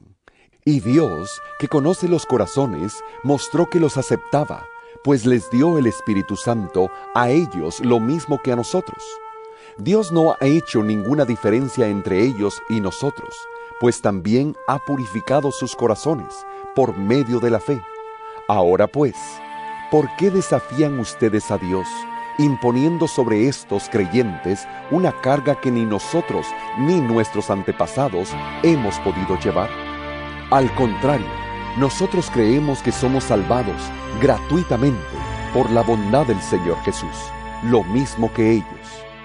Todos se callaron y escucharon mientras Bernabé y Pablo hablaban de las señales y milagros que Dios había hecho por medio de ellos entre los no judíos. Cuando terminaron de hablar, Santiago dijo, Hermanos, óiganme. Simón nos ha contado cómo Dios favoreció por primera vez a los no judíos, escogiendo también de entre ellos un pueblo para sí mismo. Esto está de acuerdo con lo que escribieron los profetas, como dice la escritura. Después de esto, volveré y reconstruiré la caída choza de David. Reconstruiré sus ruinas y la volveré a levantar, para que los demás busquen al Señor junto con todas las naciones que han sido consagradas a mi nombre. El Señor, que dio a conocer estas cosas desde tiempos antiguos, ha dado su palabra. Considero, por lo tanto, que no se les debe imponer cargas innecesarias a aquellos que, no siendo judíos, dejan sus antiguas creencias para seguir a Dios. Basta con escribirles que se aparten de todo lo que haya sido contaminado por los ídolos, que eviten los matrimonios prohibidos y que no coman carne de animales estrangulados o ahogados, ni tampoco sangre, porque desde los tiempos antiguos hay en cada pueblo quienes predican la ley de Moisés, la cual se lee en las sinagogas cada sábado. Los apóstoles y los ancianos, con toda la iglesia, decidieron escoger algunos de entre ellos y enviarlos a Antioquía junto con Pablo y Bernabé. Nombraron a Judas, que también se llamaba Barsabás, y a Silas, hombres de importancia entre los hermanos, y con ellos mandaron la siguiente carta. Nosotros los apóstoles y los ancianos hermanos de ustedes saludamos a nuestros hermanos que no son judíos y que viven en Antioquía, Siria y Cilicia. Hemos sabido que algunas personas se han ido de aquí sin nuestra autorización y que los han molestado a ustedes con sus palabras y los han confundido. Por eso, de común acuerdo, nos ha parecido bien nombrar a algunos de entre nosotros para que vayan a verlos a ustedes, junto con nuestros muy queridos hermanos Bernabé y Pablo, quienes han puesto sus vidas en peligro por la causa de nuestro Señor Jesucristo. Así que les enviamos a Judas y a Silas. Ellos hablarán personalmente con ustedes para explicarles todo esto.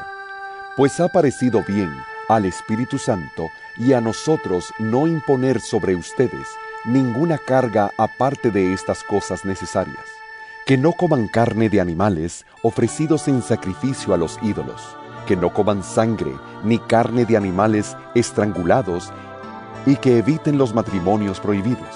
Si se guardan de estas cosas, actuarán correctamente. Saludos. Así que ellos, después de despedirse, se dirigieron a Antioquía y reuniendo a la congregación le entregaron la carta. Cuando los hermanos la leyeron, se alegraron mucho por el consuelo que les daba. Y como Judas y Silas también eran profetas, consolaron y animaron mucho con sus palabras a los hermanos. Al cabo de algún tiempo, los hermanos los despidieron con saludos de paz, para que regresaran a quienes los habían enviado. Pero Pablo y Bernabé se quedaron en Antioquía, y, junto con otros muchos, siguieron enseñando y anunciando el mensaje de la buena noticia del Señor. Algún tiempo después, Pablo dijo a Bernabé, Vamos a visitar otra vez a los hermanos en todas las ciudades donde hemos anunciado el mensaje del Señor para ver cómo están. Bernabé quería llevar con ellos a Juan, al que también llamaban Marcos. Pero a Pablo no le pareció conveniente llevarlo, porque Marcos los había abandonado en Panfilia y no había seguido con ellos en el trabajo. Fue tan serio el desacuerdo que terminaron separándose. Bernabé se llevó a Marcos y se embarcó para Chipre, mientras Pablo, por su parte, escogió a Silas, y encomendado por los hermanos al amor del Señor, salió de allí, y pasó por Siria y Cilicia, animando a los hermanos en las iglesias. Hechos capítulo 16 Pablo llegó a Derbe y Listra, donde encontró a un creyente llamado Timoteo, hijo de una mujer judía creyente y de padre griego. Los hermanos de Listra y de Iconio hablaban bien de él. Pablo quiso que Timoteo lo acompañara, pero antes lo hizo circuncidar para que no se ofendieran los judíos que vivían en aquellos lugares, ya que todos sabían que el padre de Timoteo era griego. En todos los pueblos por donde pasaban, comunicaron a los hermanos las instrucciones dadas por los apóstoles y los ancianos de la iglesia de Jerusalén. Así que las iglesias se afirmaban en la fe y el número de creyentes aumentaba cada día.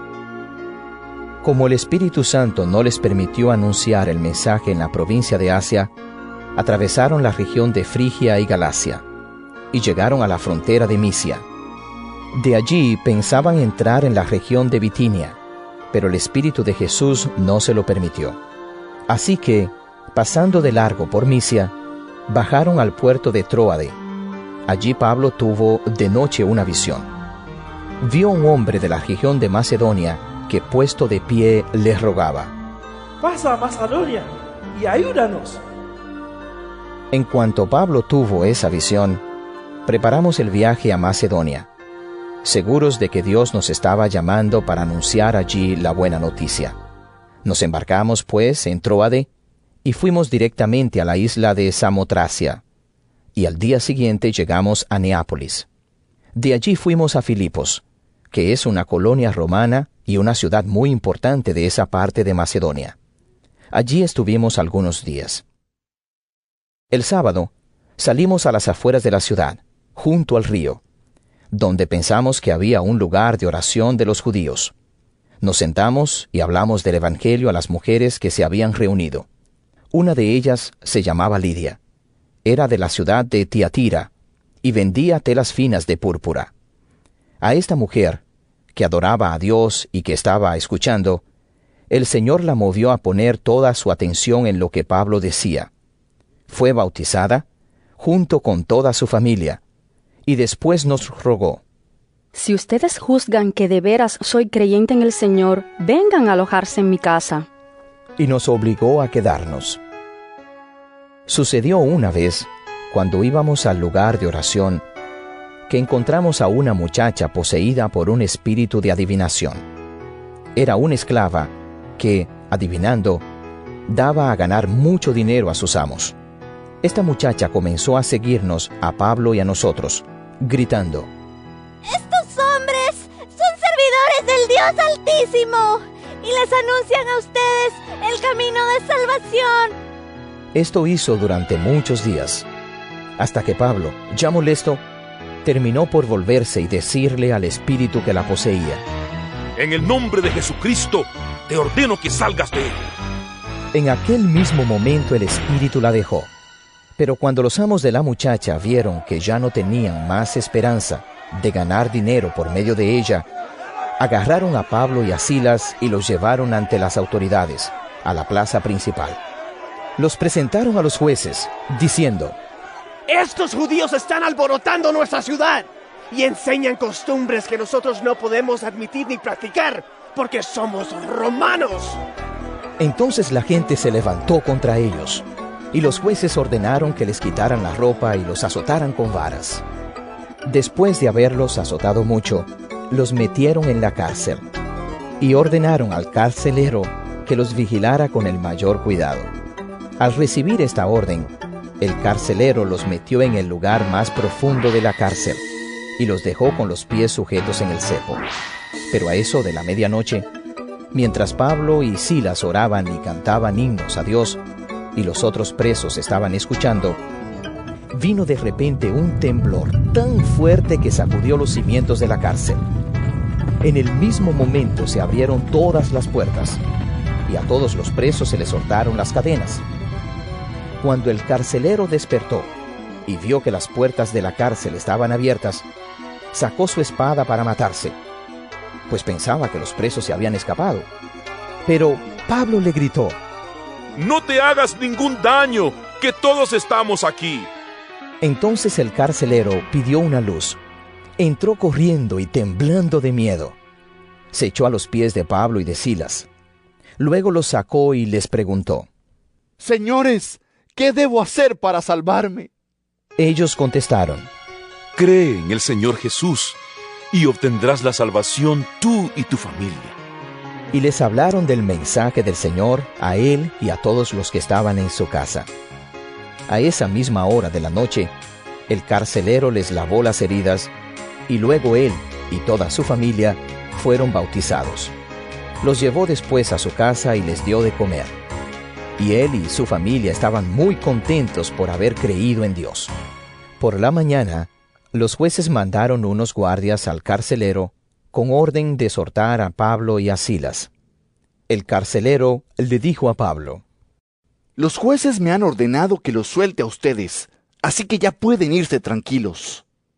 Pero Pablo dijo a los guardias, A nosotros que somos ciudadanos romanos, nos azotaron públicamente sin antes habernos juzgado y nos metieron en la cárcel.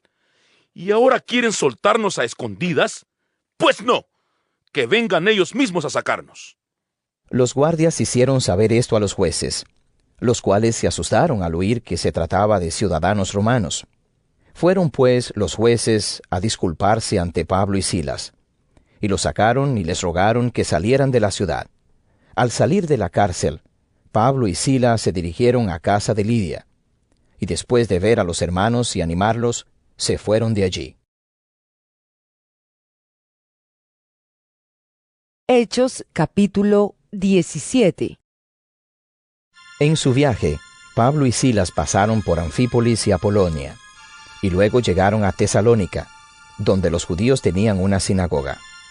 Pablo, según su costumbre, fue a la sinagoga, y cada sábado, durante tres semanas seguidas, discutió con ellos, basándose en las escrituras. Les explicaba que el Mesías tenía que morir y que después de muerto tenía que resucitar. Les decía, Este mismo Jesús que yo les anuncio a ustedes es el Mesías. Algunos de los judíos creyeron y se unieron a Pablo y Silas. También creyeron muchos griegos que adoraban a Dios y muchas mujeres distinguidas. Pero esto hizo que los judíos que no creían se llenaran de celos y que reunieran a unos malvados que andaban ociosos por la calle para que alborotaran y perturbaran la ciudad. Atacaron además la casa de Jasón, buscando a Pablo y a Silas para sacarlos y entregarlos a la gente. Pero como no los encontraron allí, llevaron a rastras a Jasón y algunos otros hermanos ante las autoridades de la ciudad, gritando, Estos hombres que han trastornado el mundo entero también han venido acá, y Jasón los ha recibido en su casa. Todos ellos están violando las leyes del emperador, pues dicen que hay otro rey, que es Jesús. Al oír estas cosas, la gente y las autoridades se inquietaron. Pero Jasón y los otros dieron una fianza y lo soltaron. Ya de noche, los hermanos hicieron que Pablo y Silas partieran inmediatamente hacia Berea. En cuanto llegaron, se dirigieron a la sinagoga de los judíos. Estos judíos, que eran de mejores sentimientos que los de Tesalónica, de buena gana recibieron el mensaje, y día tras día estudiaban las escrituras para ver si era cierto lo que se les decía. De modo que muchos de ellos creyeron, y también creyeron muchos de los griegos, tanto mujeres distinguidas como hombres. Pero cuando los judíos de Tesalónica supieron que Pablo estaba anunciando el mensaje de Dios también en Berea, se fueron allá y empezaron a alborotar y perturbar a la gente. Pero los hermanos hicieron que Pablo saliera sin demora hacia la costa, mientras Silas y Timoteo se quedaban en Berea. Los que acompañaban a Pablo fueron con él hasta la ciudad de Atenas. Luego volvieron con instrucciones para que Silas y Timoteo se les reunieran lo más pronto posible. Mientras Pablo esperaba en Atenas a Silas y Timoteo, se indignó mucho al ver que la ciudad estaba llena de ídolos. Por eso discutía en la sinagoga con los judíos y con otros que adoraban a Dios. Y cada día discutía igualmente en la plaza con los que allí se reunían. También algunos filósofos epicúreos y estoicos comenzaron a discutir con él. Unos decían, ¿De qué habla este charlatán? Y otros, Parece que es propagandista de dioses extranjeros. Esto lo decían porque Pablo les anunciaba la buena noticia acerca de Jesús y de la resurrección. Entonces, Lo llevaron al Areópago y le preguntaron, ¿Se puede saber qué nueva enseñanza es esta que tú nos traes? Pues nos hablas de cosas extrañas y queremos saber qué significan. Y es que todos los atenienses, como también los extranjeros que vivían allí, solo se ocupaban de oír y comentar las últimas novedades. Pablo se levantó en medio de ellos en el Areópago y dijo, Atenienses, por todo lo que veo, ustedes son gente muy religiosa, pues al mirar los lugares donde ustedes celebran sus cultos, he encontrado un altar que tiene escritas estas palabras, a un Dios no conocido. Pues bien, lo que ustedes adoran sin conocer es lo que yo vengo a anunciarles. El Dios que hizo el mundo y todas las cosas que hay en él es Señor del cielo y de la tierra. No vive en templos hechos por los hombres, ni necesita que nadie haga nada por él, pues Él es quien nos da a todos la vida, el aire y las demás cosas.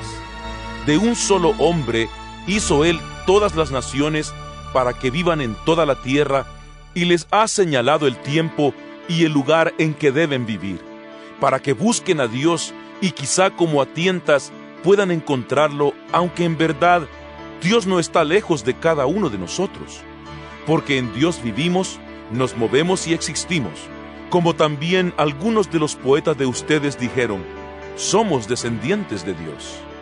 Siendo pues descendientes de Dios, no debemos pensar que Dios sea como las imágenes de oro, plata o piedra que los hombres hacen según su propia imaginación.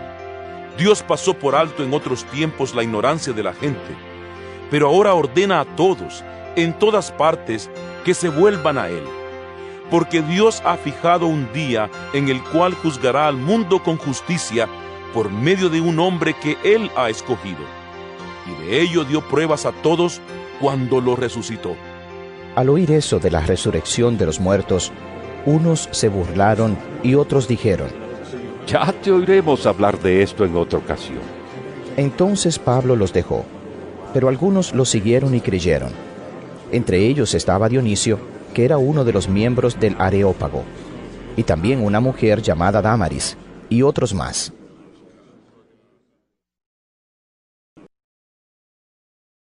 Hechos capítulo 18 Después de esto, Pablo salió de Atenas y se fue a Corinto. Allí se encontró con un judío llamado Áquila, que era de la región del Ponto. Poco antes, Áquila y su esposa Priscila habían llegado de Italia, de donde tuvieron que salir porque el emperador Claudio había ordenado que todos los judíos salieran de Roma. Pablo fue a visitarlos, y como tenía el mismo oficio que ellos, que era hacer tiendas de campaña, se quedó con ellos para trabajar juntos. Y cada sábado, Pablo iba a la sinagoga, donde hablaba y trataba de convencer tanto a los judíos como a los no judíos.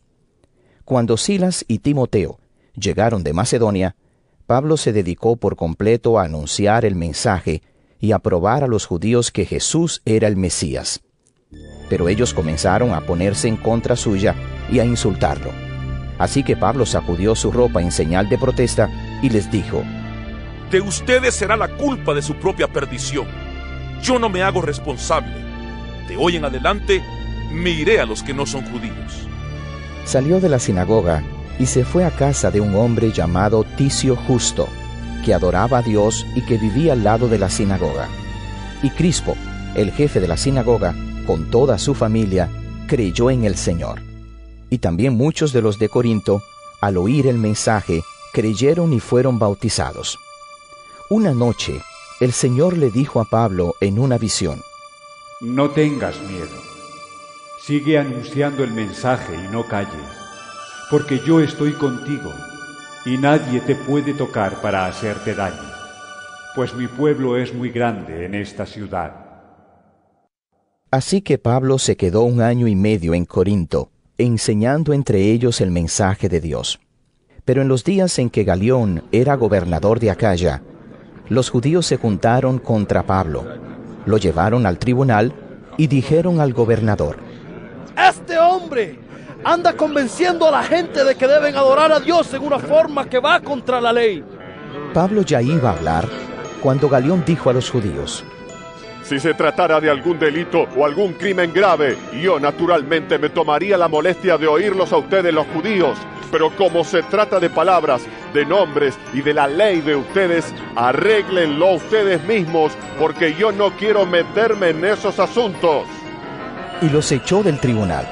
Entonces agarraron todos a Sóstenes, el jefe de la sinagoga, y lo golpearon allí mismo, delante del tribunal. Pero a Galión no le importaba nada de esto. Pablo se quedó todavía muchos días en Corinto. Después se despidió de los hermanos y junto con Priscila y Áquila se embarcó para la región de Siria. En Cencreas, antes de embarcarse, se rapó la cabeza para cumplir una promesa que había hecho. Cuando llegaron a Éfeso, Pablo dejó a Priscila y Áquila y se fue a la sinagoga, donde habló con los judíos que allí se reunían. Ellos le rogaron que se quedara más tiempo, pero no quiso, sino que se despidió de ellos, diciendo, Si Dios quiere, volveré a visitarlos otra vez. Después Pablo se embarcó y se fue de Éfeso. Cuando llegó a Cesarea, fue a Jerusalén a saludar a los de la iglesia, y luego se dirigió a Antioquía. Al cabo de algún tiempo, salió de nuevo a recorrer uno por uno los lugares de Galacia y Frigia, animando a todos los creyentes. Por aquel tiempo, llegó a Éfeso un judío llamado Apolo, que era de la ciudad de Alejandría. Era muy elocuente y conocía muy bien las escrituras. Estaba instruido en el camino del Señor y hablaba con mucho entusiasmo enseñando con claridad acerca de Jesús, aunque solo conocía el bautismo de Juan. Apolo se puso a hablar abiertamente en la sinagoga, pero cuando lo oyeron Priscila y Áquila, lo llevaron aparte y le explicaron más exactamente el camino de Dios. Cuando Apolo quiso pasar a la región de Acaya, los hermanos le dieron su apoyo y escribieron una carta a los creyentes de allá para que los recibieran bien. Cuando llegó a Acaya, ayudó mucho a los que, por la bondad de Dios, habían creído, pues delante de todos contradecía a los judíos con razones que ellos no podían negar, y basándose en las escrituras, demostraba que Jesús era el Mesías.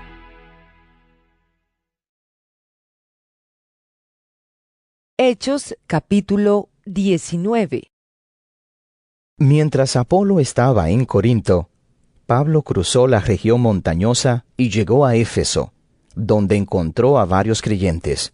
Les preguntó, ¿Recibieron ustedes el Espíritu Santo cuando se hicieron creyentes?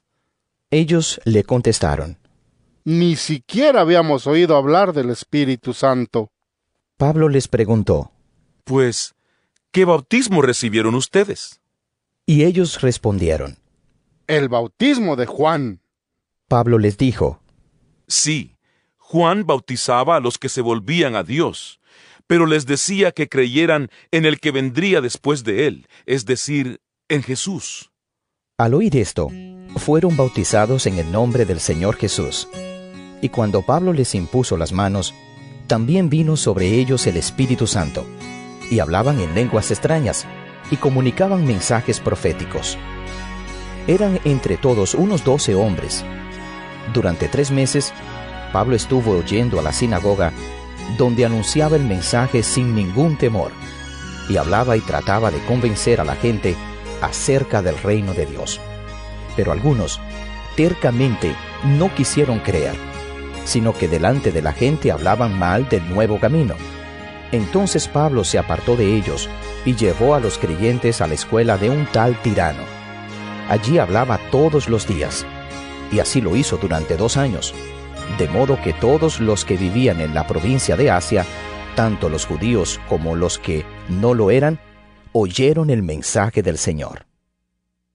Y Dios hacía grandes milagros por medio de Pablo, tanto que hasta los pañuelos o las ropas que habían sido tocados por su cuerpo eran llevados a los enfermos, y éstos se curaban de sus enfermedades, y los espíritus malignos salían de ellos. Pero algunos judíos, que andaban por las calles expulsando de la gente espíritus malignos, quisieron usar para ello el nombre del Señor Jesús. Así que decían a los espíritus, En el nombre de Jesús, a quien Pablo anuncia, les ordeno que salgan. Esto es lo que hacían los siete hijos de un judío llamado Ezeba, que era un jefe de los sacerdotes. Pero en cierta ocasión, el espíritu maligno les contestó,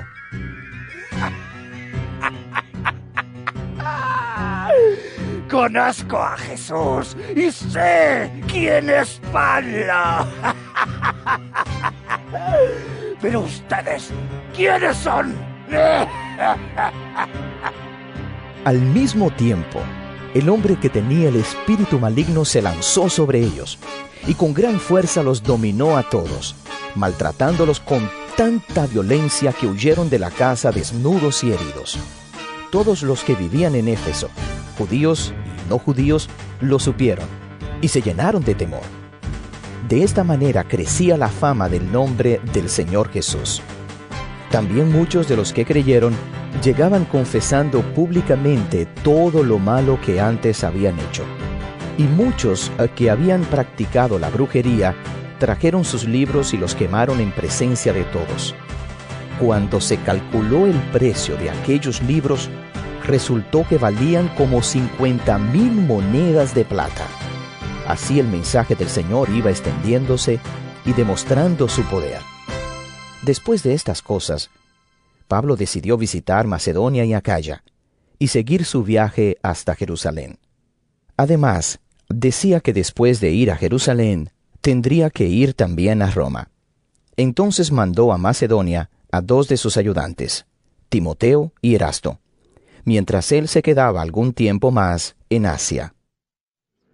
Por aquel tiempo hubo en Éfeso un gran alboroto acerca del nuevo camino, causado por uno llamado Demetrio, que era platero. Este hombre hacía figuritas de plata que representaban el templo de la diosa Artemisa, y daba mucha ganancia a los que trabajaban con él. Reunió pues a estos junto con otros que trabajaban en oficios semejantes y les dijo, Señores, ustedes saben que nuestro bienestar depende de este oficio, pero como ustedes ven y oyen, ese tal Pablo anda diciendo que los dioses hechos por los hombres no son dioses, y así ha convencido a mucha gente, no solamente aquí en Éfeso, sino en casi toda la provincia de Asia.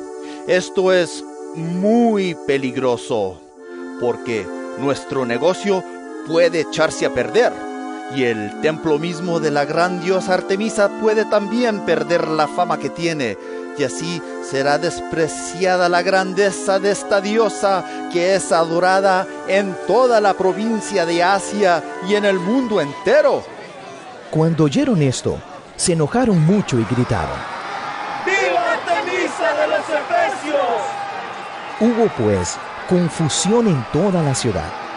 Se lanzaron sobre Gallo y Aristarco, dos hombres de Macedonia que acompañaban a Pablo, y los arrastraron hasta el teatro. Pablo quiso entrar allí para hablar a la gente, pero los creyentes no lo dejaron. También, entre las autoridades de Asia, había algunos amigos de Pablo que mandaron a decirle que no debía meterse allí. Entretanto, en la reunión, unos gritaban una cosa y otros otra, porque la gente estaba alborotada y la mayor parte ni sabía para qué se habían reunido. Pero algunos de ellos explicaron el asunto a Alejandro, a quien los judíos habían empujado al frente de todos. Alejandro hizo señas con la mano para pedir silencio y hablar en defensa de los judíos delante del pueblo. Pero cuando se dieron cuenta de que él mismo era judío, gritaron todos durante un par de horas. ¡Viva Artemisa de los Efesios! ¡Viva Artemisa de los Efesios! El secretario de la ciudad, cuando pudo calmar a la gente, dijo, Ciudadanos de Éfeso, todo el mundo sabe que esta ciudad está encargada de cuidar el templo de la gran diosa Artemisa y de la imagen de ella que cayó del cielo. Como nadie puede negar esto, cálmense ustedes y no hagan nada sin pensarlo bien. Porque estos hombres que ustedes han traído no han profanado el templo ni han hablado mal de nuestra diosa. Si Demetrio y los que trabajan con él tienen alguna queja contra alguien, Ahí están los jueces y los juzgados, que reclamen ante las autoridades y que cada uno defienda su derecho, Y si ustedes piden alguna otra cosa, deberá tratarse en una reunión legal. Con lo que hoy ha pasado, corremos peligro de que nos acusen de agitadores, pues no hay ninguna razón que podamos dar si nos preguntan por la causa de este alboroto. Dicho esto, despidió a la gente.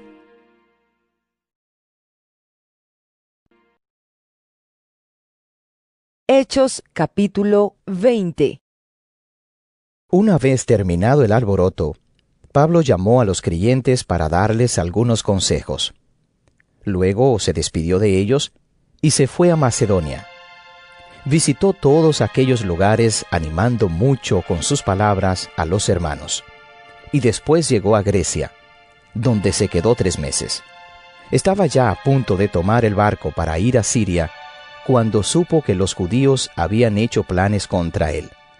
Así que decidió regresar por tierra, pasando otra vez por Macedonia.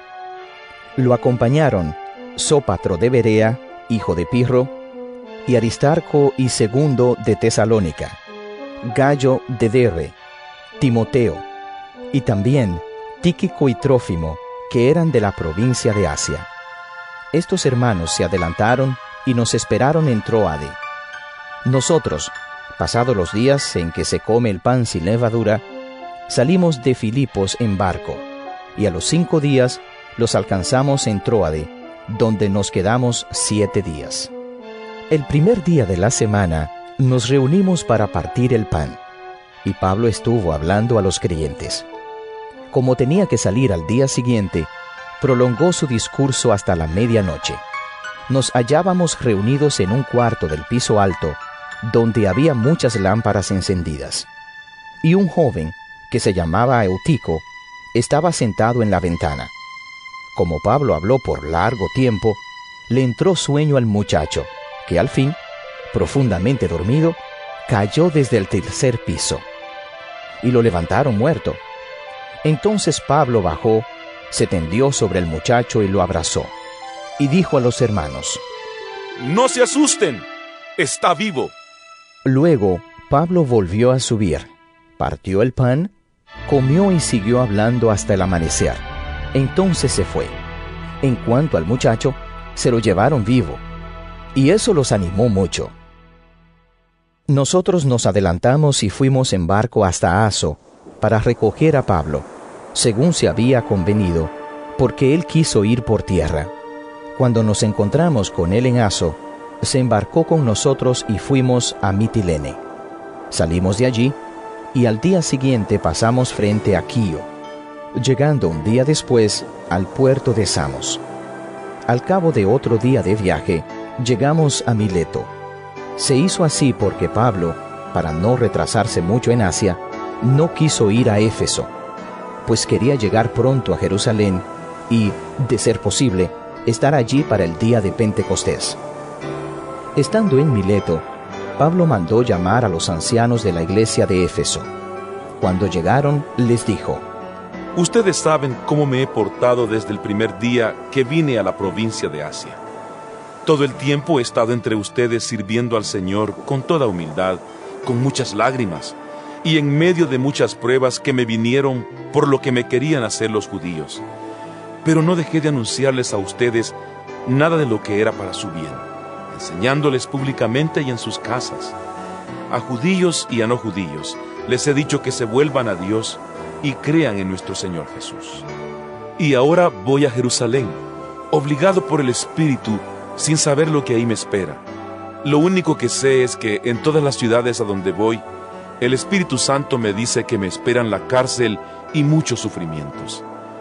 Para mí, sin embargo, mi propia vida no cuenta, con tal de que yo pueda correr con gozo hasta el fin de la carrera y cumplir el encargo que el Señor Jesús me dio de anunciar la buena noticia del amor de Dios. Y ahora estoy seguro de que ninguno de ustedes, entre quienes he anunciado el reino de Dios, me volverá a ver. Por esto quiero decirles hoy que no me siento culpable respecto de ninguno, porque les he anunciado todo el plan de Dios sin ocultarles nada. Por lo tanto, estén atentos y cuiden de toda la congregación en la cual el Espíritu Santo los ha puesto como pastores para que cuiden de la iglesia de Dios, que Él compró con su propia sangre. Sé que cuando yo me vaya, vendrán otros que como lobos feroces querrán acabar con la iglesia. Aún entre ustedes mismos se levantarán algunos que enseñarán mentiras para que los creyentes los sigan. Estén alerta. Acuérdense de que durante tres años, de día y de noche, no dejé de aconsejar con lágrimas a cada uno de ustedes. Ahora, hermanos, los encomiendo a Dios y al mensaje de su amor. Él tiene poder para hacerlos crecer espiritualmente y darles todo lo que ha prometido a su pueblo santo.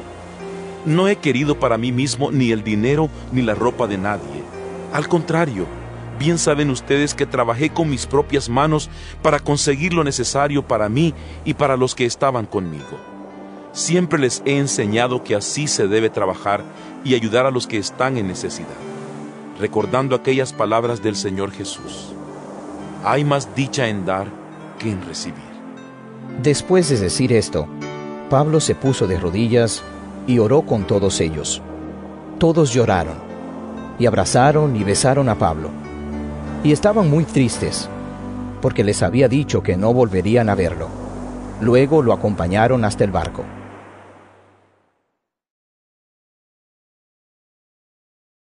Hechos capítulo 21 Cuando dejamos a los hermanos, nos embarcamos y fuimos directamente a Cos, y al día siguiente a Rodas, y de allí a Pátara. En Pátara encontramos un barco que iba a Fenicia, y en él nos embarcamos.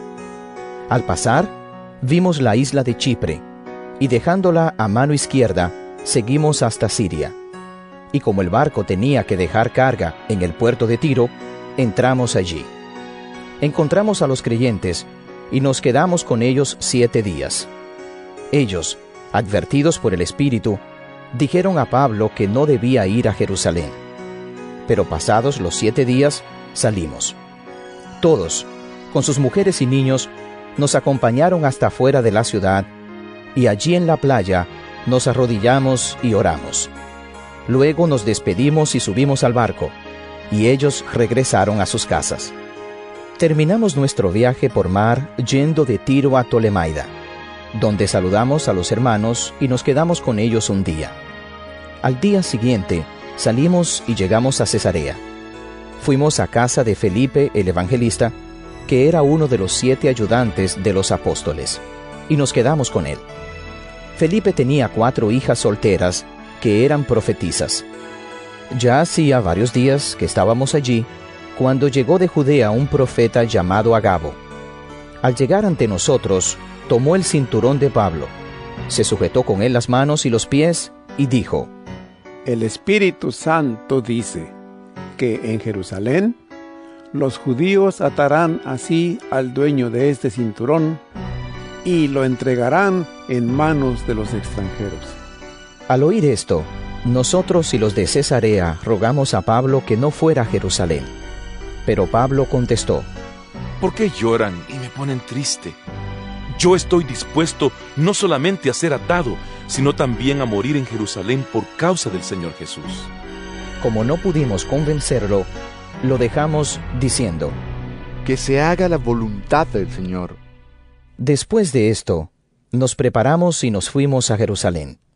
Nos acompañaron algunos creyentes de Cesarea, quienes nos llevaron a casa de un hombre de Chipre llamado Nazón, que era creyente desde hacía mucho tiempo y que iba a darnos alojamiento. Cuando llegamos a Jerusalén, los hermanos nos recibieron con alegría. Al día siguiente, Pablo fue con nosotros a visitar a Santiago, y allí estaban también todos los ancianos. Pablo los saludó, y luego les contó detalladamente las cosas que Dios había hecho por medio de él entre los no judíos. Cuando lo oyeron, alabaron a Dios. Dijeron a Pablo, Bueno hermano, ya ves que entre los judíos hay muchos miles que han creído, y todos ellos insisten en que es necesario seguir la ley de Moisés. Y les han informado que a todos los judíos que viven en el extranjero, tú les enseñas que deben renegar de la ley de Moisés, y les dices que no deben circuncidar a sus hijos, ni seguir nuestras costumbres. ¿Qué hay de esto? Pues sin duda la gente va a saber que has venido. lo mejor es que hagas lo siguiente. Hay aquí entre nosotros cuatro hombres que tienen que cumplir una promesa. Llévalos contigo. Purifícate junto con ellos y paga sus gastos, para que ellos puedan hacerse cortar el cabello. Así todos verán que no es cierto lo que les han dicho de ti, sino que, al contrario, tú también obedeces la ley. En cuanto a los que no son judíos y han creído, ya les hemos escrito nuestra decisión. No deben comer carne que haya sido ofrecida a los ídolos, ni sangre, ni carne de animales estrangulados, y deben evitar los matrimonios prohibidos. Entonces Pablo se llevó a los cuatro hombres, y al día siguiente se purificó junto con ellos. Luego entró en el templo para avisar cuándo terminarían los días del cumplimiento de la promesa, es decir, cuándo cada uno de ellos tendría que presentar su ofrenda. Estando ya por terminar los siete días, unos judíos de la provincia de Asia vieron a Pablo en el templo y alborotaron a la gente. Se lanzaron contra Pablo, gritando, Israelitas, ayúdennos. Este es el hombre que anda por todas partes enseñando a la gente cosas que van contra nuestro pueblo, contra la ley de Moisés y contra este templo.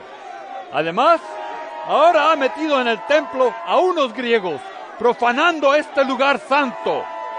Decían esto porque antes lo habían visto en la ciudad con Trófimo de Éfeso, y pensaban que Pablo lo había llevado al templo. Toda la ciudad se alborotó, y la gente llegó corriendo.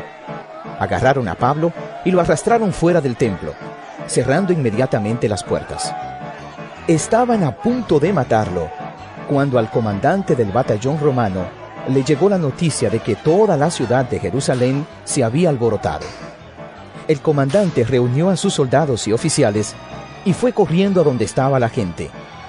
Cuando vieron al comandante y a los soldados, dejaron de golpear a Pablo. Entonces el comandante se acercó, arrestó a Pablo y mandó que lo sujetaran con dos cadenas. Después preguntó quién era y qué había hecho. Pero unos gritaban una cosa y otros otra, de modo que el comandante no podía aclarar nada a causa del ruido que hacían. Así que mandó llevarlo al cuartel. Al llegar a las gradas del cuartel, los soldados tuvieron que llevar a Pablo a cuestas, debido a la violencia de la gente, porque todos iban detrás gritando. Cuando ya iban a meterlo en el cuartel, Pablo le preguntó al comandante del batallón.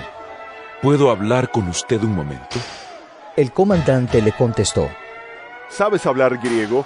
Entonces tú no eres aquel egipcio que hace algún tiempo comenzó una rebelión y salió al desierto con cuatro mil guerrilleros.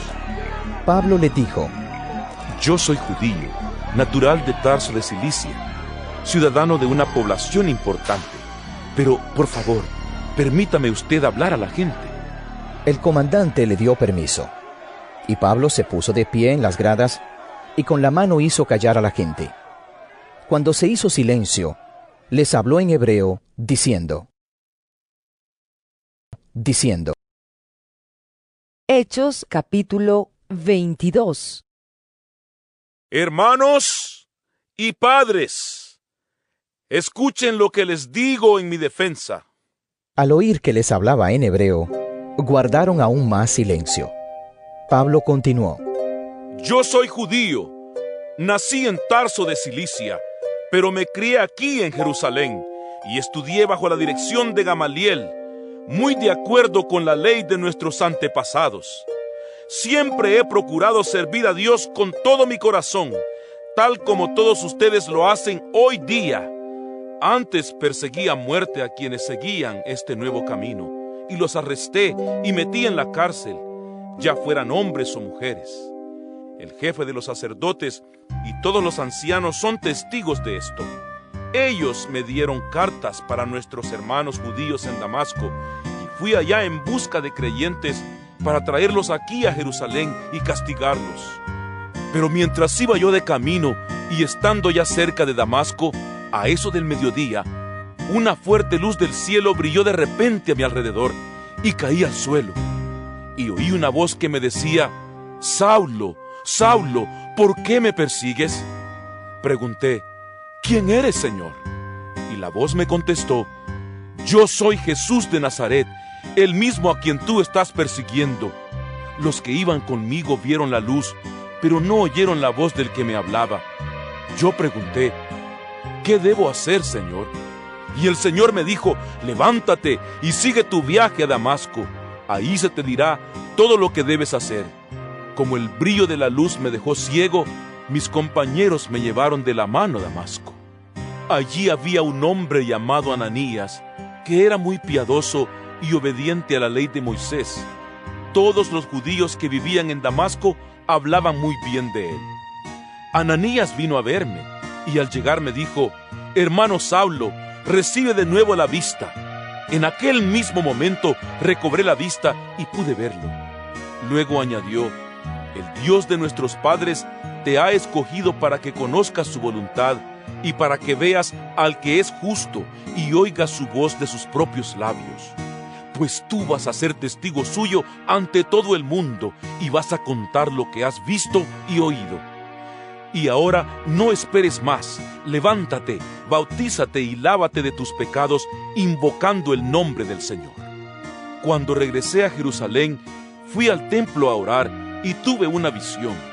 Vi al Señor que me dijo, date prisa, sal rápidamente de Jerusalén, porque no van a hacer caso de lo que dices de mí. Yo le dije, Señor, ellos saben que yo iba por todas las sinagogas y llevaba a la cárcel a los que creían en ti y que los golpeaba. Y que cuando mataron a tu siervo Esteban, que daba testimonio de ti, yo mismo estaba allí aprobando que lo mataran, e incluso cuidé la ropa de quienes lo mataron. Pero el Señor me dijo, ponte en camino, que voy a enviarte a naciones lejanas. Hasta este punto lo escucharon.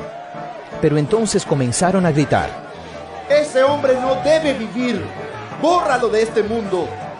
Y como seguían gritando y sacudiendo sus ropas y tirando polvo al aire, el comandante ordenó que metieran a Pablo en el cuartel y mandó que lo azotaran, para que confesara por qué la gente gritaba en contra suya.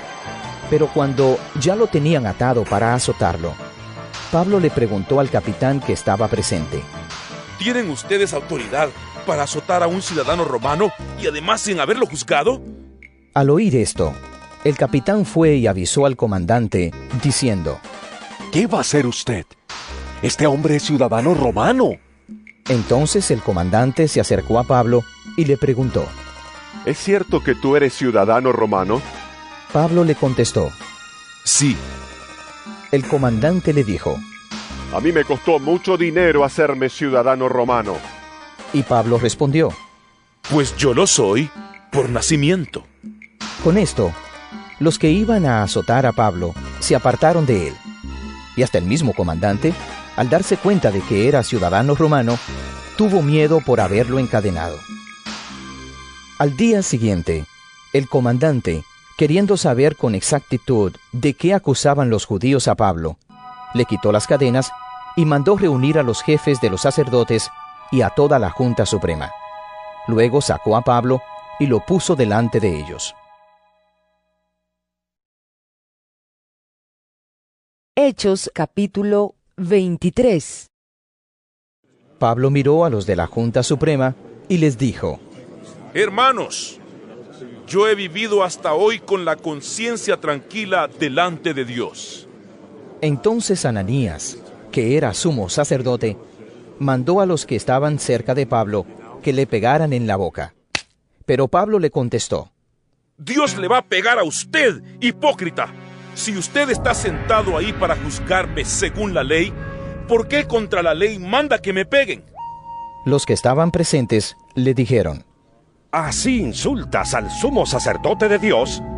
Pablo dijo, Hermanos, yo no sabía que fuera el sumo sacerdote, pues en la escritura dice, no maldigas al que gobierna tu pueblo. Luego, dándose cuenta de que algunos de la junta eran del partido saduceo y otros del partido fariseo, dijo Pablo en voz alta, Hermanos, yo soy fariseo, de familia de fariseos, y se me está juzgando porque espero la resurrección de los muertos. En cuanto Pablo dijo esto, Los fariseos y los saduceos comenzaron a discutir entre sí, y se dividió la reunión, porque los saduceos dicen que los muertos no resucitan, y que no hay ángeles ni espíritus. En cambio, los fariseos creen en todas estas cosas. Todos gritaban, y algunos maestros de la ley, que eran del partido fariseo, se levantaron y dijeron, Este hombre no ha hecho nada malo, tal vez le ha hablado un espíritu o un ángel. Como el alboroto era cada vez mayor, el comandante tuvo miedo de que hicieran pedazos a Pablo, por lo cual mandó llamar a unos soldados para sacarlo de allí y llevarlo otra vez al cuartel. A la noche siguiente, el Señor se le apareció a Pablo y le dijo, Ánimo, Pablo, porque así como has dado testimonio de mí aquí en Jerusalén, así tendrás que darlo también en Roma. Al día siguiente, algunos de los judíos se pusieron de acuerdo para matar a Pablo, y juraron bajo maldición que no comerían ni beberían hasta que lograran matarlo. Eran más de cuarenta hombres los que así se habían comprometido. Fueron pues a los jefes de los sacerdotes y a los ancianos de los judíos y les dijeron, Nosotros hemos jurado bajo maldición que no comeremos nada mientras no matemos a Pablo. Ahora, ustedes y los demás miembros de la Junta Suprema pidan al comandante que lo traiga mañana ante ustedes con el pretexto de investigar su caso con más cuidado y nosotros estaremos listos para matarlo antes que llegue. Pero el hijo de la hermana de Pablo se enteró del asunto y fue al cuartel a avisarle. Pablo llamó a uno de los capitanes y le dijo, Lleve a este muchacho al comandante porque tiene algo que comunicarle. El capitán lo llevó al comandante y le dijo, El preso Pablo me llamó y me pidió que trajera aquí a este muchacho, que tiene algo que comunicarle a usted. El comandante tomó de la mano al muchacho y llevándolo aparte le preguntó, ¿Qué quieres decirme? El muchacho le dijo, Los judíos se han puesto de acuerdo para pedirle a usted que mañana lleve a Pablo ante la Junta Suprema, con el pretexto de que quieren investigar su caso con más cuidado. Pero no les crea, porque más de 40 de sus hombres lo esperan escondidos, y han jurado bajo maldición que no comerán ni beberán hasta que maten a Pablo. Y ahora están listos, esperando solamente que usted les dé una respuesta. Entonces el comandante despidió al muchacho, mandándole que no dijera a nadie que le había contado eso. El comandante llamó a dos de sus capitanes y les dio orden de preparar 200 soldados de a pie, 70 de a caballo y 200 con lanzas, para ir a Cesarea a las nueve de la noche. Además mandó preparar caballos para que Pablo montara, y dio orden de llevarlo sano y salvo al gobernador Félix. Con ellos envió una carta que decía lo siguiente. De Claudio Licias al excelentísimo gobernador Félix. Saludos. Los judíos habían arrestado a este hombre y lo iban a matar, pero cuando yo supe que se trataba de un ciudadano romano, fui con mis soldados y lo libré. Como quise saber de qué lo acusaban, lo llevé ante la junta de los judíos y resultó que lo acusaban de asuntos de la ley de ellos, pero no había razón para matarlo y ni siquiera para tenerlo en la cárcel. Pero como me he enterado de que los judíos tienen planes para matarlo, ahí se lo envío a usted y he pedido también a los que lo acusan que traten delante de usted lo que tengan contra él. Los soldados, conforme a las órdenes que tenían, tomaron a Pablo y lo llevaron de noche a Antípatris. Al día siguiente, los soldados de a pie volvieron al cuartel, y los de a caballo siguieron el viaje con Pablo. Al llegar a Cesarea, dieron la carta al gobernador y le entregaron también a Pablo. Después de leer la carta, el gobernador preguntó de dónde era Pablo, y al saber que era de Cilicia, le dijo, Te oiré cuando vengan los que te acusan. Luego, dio orden de ponerlo bajo vigilancia en el palacio de Herodes.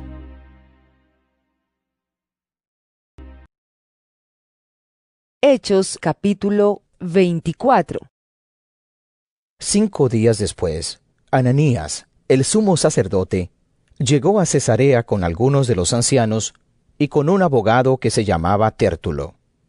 Estos se presentaron ante el gobernador para acusar a Pablo. Cuando trajeron a Pablo, Tértulo comenzó su acusación, diciendo a Félix, Gracias a usted, señor gobernador, tenemos paz, y gracias a sus sabias disposiciones se han hecho muchas mejoras en nuestra nación. Todo esto lo recibimos siempre y en todas partes. Oh excelentísimo Félix, con mucho agradecimiento. Pero para no quitarle mucho tiempo, les ruego que tenga la bondad de oírnos un momento. Hemos encontrado que este hombre es una calamidad y que por todo el mundo anda provocando divisiones entre los judíos y que es cabecilla de la secta de los nazarenos. Incluso trató de profanar el templo, por lo cual nosotros lo arrestamos. Usted mismo puede interrogarlo para saber la verdad de todo esto de que lo acusamos. Los judíos allí presentes también afirmaban lo mismo. El gobernador le hizo entonces a Pablo señas de que hablara. Y Pablo dijo, Con mucho gusto presento mi defensa ante usted, porque sé que usted es juez de esta nación desde hace muchos años.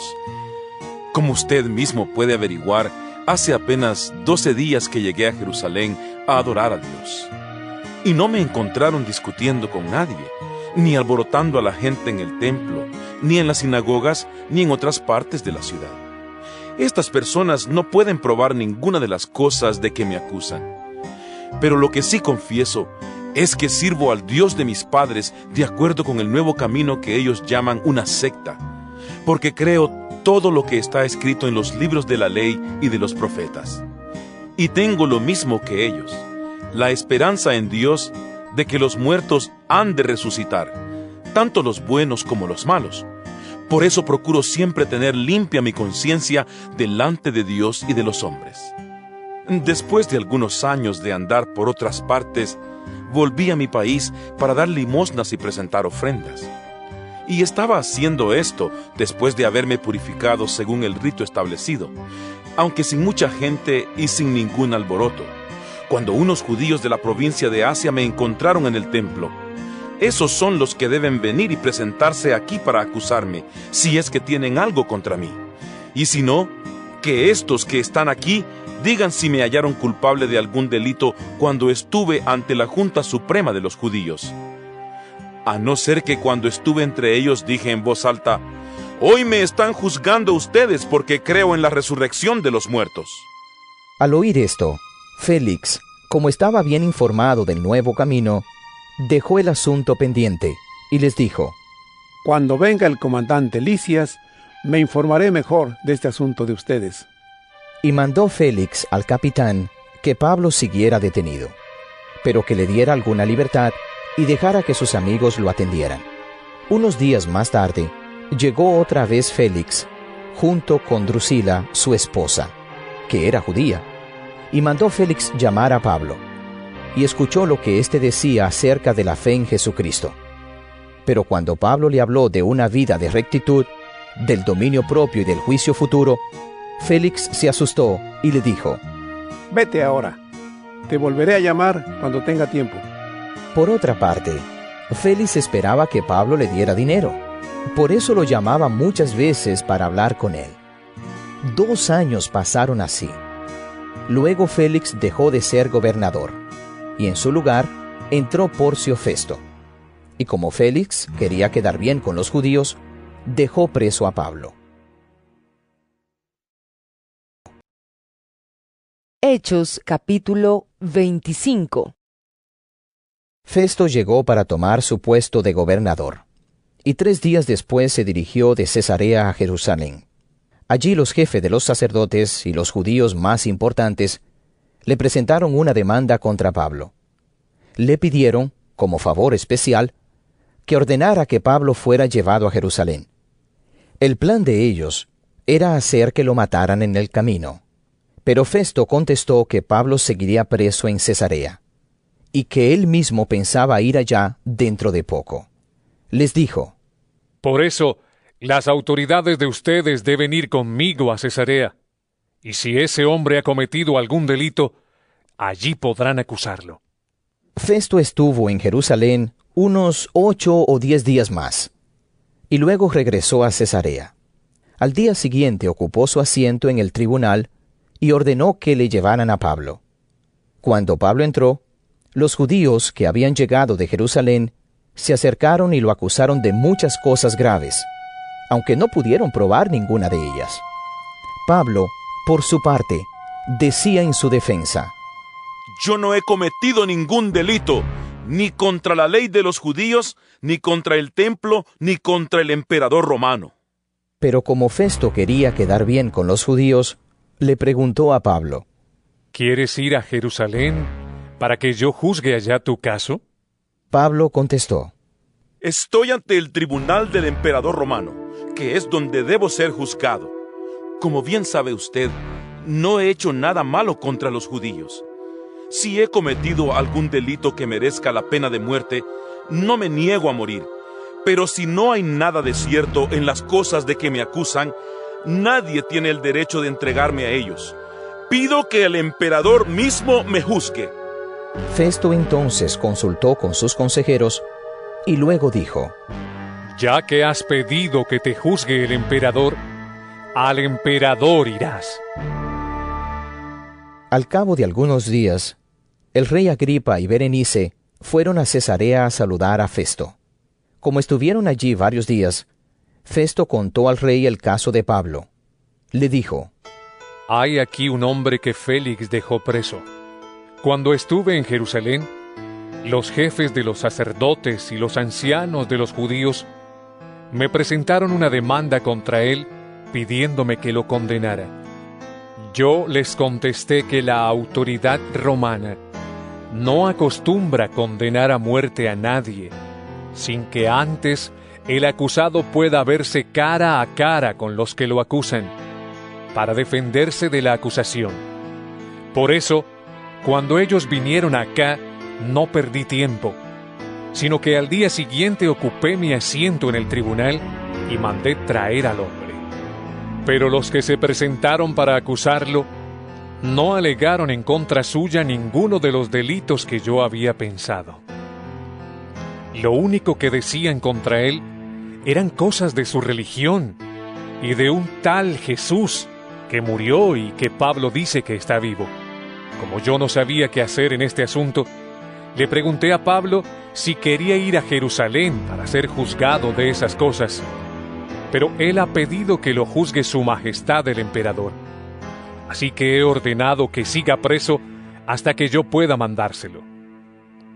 Entonces Agripa le dijo a Festo, Yo también quisiera oír a ese hombre. Y Festo le contestó, Mañana mismo lo oirás. Al día siguiente, Agripa y Berenice llegaron y entraron con gran solemnidad en la sala, junto con los jefes militares y los principales señores de la ciudad. Festo mandó que le llevaran a Pablo, y dijo, Rey Agripa, y señores que están aquí reunidos con nosotros, ahí tienen a ese hombre. Todos los judíos me han traído acusaciones contra él, tanto en Jerusalén como aquí en Cesarea, y no dejan de pedirme a gritos su muerte. Pero a mí me parece que no ha hecho nada que la merezca. Sin embargo, como él mismo ha pedido ser juzgado por su majestad el emperador, he decidido enviárselo. Pero como no tengo nada concreto que escribirle a mi señor el emperador acerca de él, lo traigo ante ustedes y sobre todo ante ti, oh rey Agripa, para que después de interrogarlo tenga yo algo que escribir. Pues me parece absurdo enviar un preso y no decir de qué está acusado. Acusado. Hechos 26. Entonces Agripa le dijo a Pablo, Puedes hablar en tu defensa. Pablo alzó la mano y comenzó a hablar así. Me siento feliz de poder hablar hoy delante de Su Majestad, oh Rey Agripa, para defenderme de todas las acusaciones que los judíos han presentado contra mí. sobre todo porque Su Majestad conoce todas las costumbres de los judíos y las cosas que discutimos. Por eso le pido que me oiga con paciencia. Todos los judíos saben cómo viví entre ellos, en mi tierra y en Jerusalén, desde mi juventud. También saben, y lo pueden declarar si quieren, que siempre he sido fariseo, que es la secta más estricta de nuestra religión. Y ahora me han traído a juicio precisamente por esta esperanza que tengo en la promesa que Dios hizo a nuestros antepasados. Nuestras doce tribus de Israel esperan ver el cumplimiento de esta promesa, y por eso adoran a Dios y le sirven día y noche. Por esta misma esperanza, oh rey Agripa, los judíos me acusan ahora. ¿Por qué no creen ustedes que Dios resucita a los muertos? Yo mismo pensaba antes que debía hacer muchas cosas en contra del nombre de Jesús de Nazaret. Y así lo hice en Jerusalén. Con la autorización de los jefes de los sacerdotes, metí en la cárcel a muchos de los creyentes. Y cuando los mataban, yo estaba de acuerdo. Muchas veces los castigaba para obligarlos a negar su fe y esto lo hacía en todas las sinagogas y estaba tan furioso contra ellos que los perseguía hasta en ciudades extranjeras. Con ese propósito me dirigía a la ciudad de Damasco, autorizado y comisionado por los jefes de los sacerdotes. Pero en el camino, oh rey, vi a mediodía una luz del cielo, más fuerte que la luz del sol, que brilló alrededor de mí y de los que iban conmigo todos caímos al suelo y oí una voz que me decía en hebreo, Saulo, Saulo, ¿por qué me persigues? Te estás haciendo daño a ti mismo como si dieras coces contra el aguijón. Entonces dije, ¿quién eres, Señor? El Señor me contestó, yo soy Jesús, el mismo a quien estás persiguiendo. Pero levántate, ponte de pie porque me he aparecido a ti para designarte como mi servidor y testigo de lo que ahora has visto y de lo que todavía has de ver de mí. Te voy a liberar de los judíos y también de los no judíos a los cuales ahora te envío. Te mando a ellos para que les abras los ojos y no caminen más en la oscuridad, sino en la luz, para que no sigan bajo el poder de Satanás, sino que sigan a Dios y para que crean en mí y reciban así el perdón de los pecados y una herencia en el pueblo santo de Dios. Así que, oh rey Agripa, no desobedecí a la visión del cielo, sino que primero anuncié el mensaje a los que estaban en Damasco, luego a los de Jerusalén y de toda la región de Judea y también a los no judíos, invitándolos a convertirse y a volverse a Dios y a hacer obras que demuestren esa conversión. Por este motivo, los judíos me arrestaron en el templo y quisieron matarme. Pero con la ayuda de Dios, sigo firme hasta ahora, hablando de Dios a todos, pequeños y grandes. Nunca les digo nada aparte de lo que los profetas y Moisés dijeron que había de suceder. Que el Mesías tenía que morir, pero que después de morir sería el primero en resucitar y que anunciaría la luz de la salvación tanto a nuestro pueblo como a las otras naciones. Al decir Pablo estas cosas en su defensa, Festo gritó, Estás loco, Pablo. De tanto estudiar te has vuelto loco. Pero Pablo contestó, No estoy loco, excelentísimo Festo. Al contrario, lo que digo es razonable y es la verdad.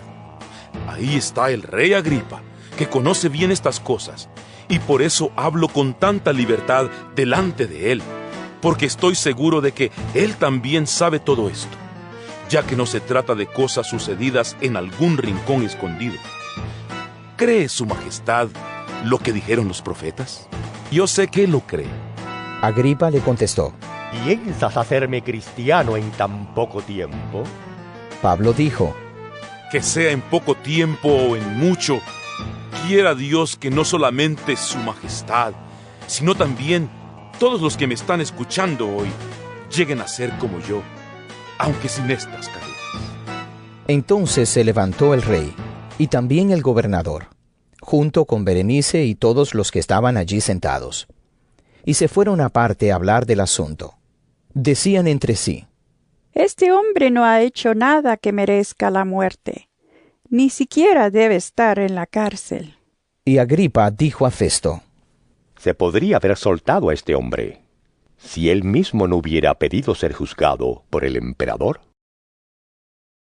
¿Por el emperador? Hechos 27 Cuando decidieron mandarnos a Italia, Pablo y los otros presos fueron entregados a un capitán que se llamaba Julio, del batallón llamado del emperador. Nos embarcamos, pues, en un barco del puerto de Adramitio, que estaba a punto de salir para los puertos de Asia. Estaba también con nosotros Aristarco, que era de Tesalónica, ciudad de Macedonia. Al día siguiente, llegamos al puerto de Sidón, donde Julio trató a Pablo con mucha consideración, pues lo dejó visitar a sus amigos y ser atendido por ellos. Saliendo de Sidón, navegamos protegidos del viento por la isla de Chipre, porque teníamos el viento en contra. Bordeamos la costa de Cilicia y Panfilia, y llegamos a Mira, una ciudad de Licia. El capitán de los soldados encontró allí un barco de Alejandría que iba a Italia, y nos hizo embarcar para seguir el viaje. Durante varios días viajamos despacio, y con mucho trabajo llegamos frente a Nido. Como todavía teníamos el viento en contra, pasamos frente a Salmona dando la vuelta a la isla de Creta. Y navegando con dificultad a lo largo de la costa, llegamos a un lugar llamado Buenos Puertos, cerca del puerto de la Sea. Se había perdido mucho tiempo y ya era peligroso viajar por mar porque se acercaba el invierno. Por eso Pablo les aconsejó, Señores, veo que este viaje va a ser muy peligroso y que vamos a perder tanto el barco como su carga y que hasta podemos perder la vida. Pero el capitán de los soldados hizo más caso al dueño del barco y al capitán del mismo que a Pablo. Y como aquel puerto no era bueno para pasar el invierno, casi todos pensaron que sería mejor salir de allí e intentar llegar a Fenice, un puerto de Creta que mira al noroeste y al sudoeste, y pasar allí el invierno. Pensando que podrían seguir el viaje porque comenzaba a soplar un viento suave del sur, salieron y navegaron junto a la costa de Creta. Pero poco después, un viento huracanado del nordeste azotó el barco y comenzó a arrastrarlo. Como no podíamos mantener el barco de cara al viento, tuvimos que dejarnos llevar por él. Pasamos por detrás de una pequeña isla llamada Cauda, donde el viento no soplaba tan fuerte, y con mucho trabajo pudimos recoger el bote salvavidas. Después de subirlo a bordo, usaron sogas para reforzar el barco. Luego, como tenían miedo de encallar en los bancos de arena, llamados la sirte, echaron el ancla flotante y se dejaron llevar por el viento. Al día siguiente, la tempestad era todavía fuerte, así que comenzaron a arrojar al mar la carga del barco, y al tercer día, con sus propias manos, arrojaron también los aparejos del barco. Por muchos días no se dejaron ver ni el sol ni las estrellas, y con la gran tempestad que nos azotaba, habíamos perdido ya toda esperanza de salvarnos. Como habíamos pasado mucho tiempo sin comer, Pablo se levantó en medio de todos y dijo, Señores, hubiera sido mejor hacerme caso y no salir de Creta. Así habríamos evitado estos daños y perjuicios. Ahora, sin embargo, no se desanimen, porque ninguno de ustedes morirá, aunque el barco sí va a perderse. Pues anoche se me apareció un ángel enviado por el Dios a quien pertenezco y sirvo, y me dijo, no tengas miedo, Pablo, porque tienes que presentarte ante el emperador romano, y por tu causa Dios va a librar de la muerte a todos los que están contigo en el barco. Por tanto, señores, anímense, porque tengo confianza en Dios y estoy seguro de que las cosas sucederán como el ángel me dijo. Pero vamos a encallar en una isla. Una noche, cuando al cabo de dos semanas de viaje nos encontrábamos en el mar Adriático, llevados de un lado a otro por el viento. A eso de la medianoche, los marineros se dieron cuenta de que estábamos llegando a tierra Midieron la profundidad del agua, y era de 36 metros. Un poco más adelante la midieron otra vez, y era de 27 metros. Por miedo de chocar contra las rocas, echaron cuatro anclas por la parte de atrás del barco, mientras pedían a Dios que amaneciera. Pero los marineros pensaron en escapar del barco, así que comenzaron a bajar el bote salvavidas, haciendo como que iban a echar las anclas de la parte delantera del barco. Pero Pablo avisó al capitán y a sus soldados, diciendo, Si estos no se quedan en el barco, ustedes no podrán salvarse. Entonces los soldados cortaron las amarras del bote salvavidas y lo dejaron caer al agua. De madrugada, Pablo les recomendó a todos que comieran algo. Les dijo, Ya hace dos semanas que por esperar a ver qué pasa, ustedes no han comido nada. Les ruego que coman algo.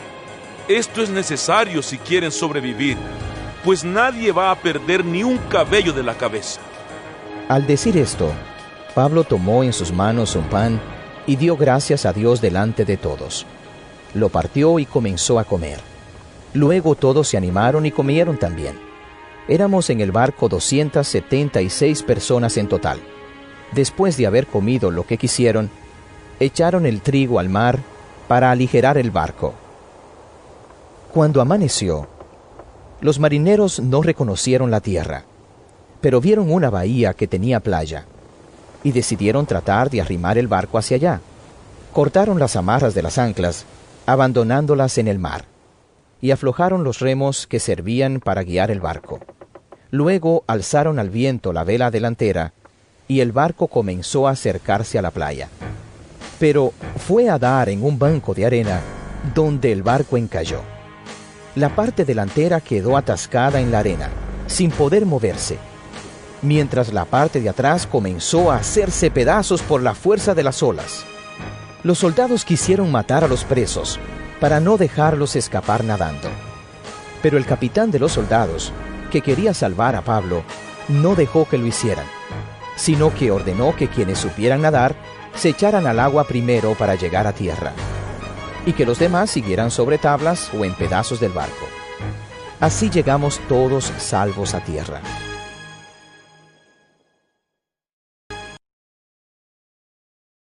Hechos 28 Cuando ya estuvimos todos a salvo, supimos que la isla se llamaba Malta. Los nativos nos trataron muy bien a todos, y como estaba lloviendo y hacía frío, encendieron una gran fogata y nos invitaron a acercarnos. Pablo, que había recogido un poco de leña seca, la estaba echando al fuego cuando una víbora salió huyendo del calor y se le enredó en la mano. Al ver los nativos la víbora colgada de la mano de Pablo, se dijeron unos a otros, Este hombre debe de ser un asesino, pues aunque se salvó del mar, la justicia divina no lo deja vivir. Pero Pablo se sacudió la víbora en el fuego y no le pasó nada. Todos estaban esperando que se hinchara o que de un momento a otro cayera muerto. Pero después de mucho esperar, cuando vieron que nada le pasaba, cambiaron de idea y comenzaron a decir que Pablo era un dios.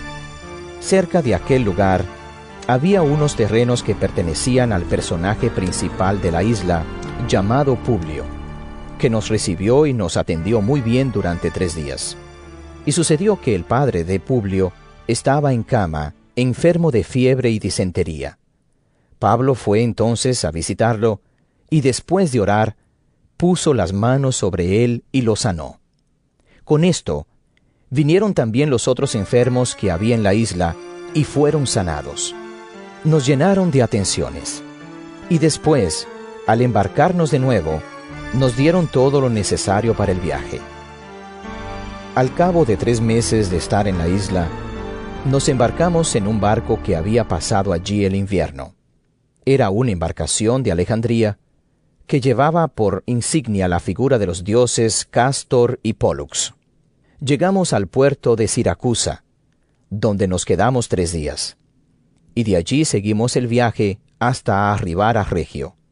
El día siguiente tuvimos viento sur, y un día más tarde llegamos a Pozzuoli, donde encontramos a algunos hermanos que nos invitaron a quedarnos con ellos una semana. Y así, finalmente, llegamos a Roma.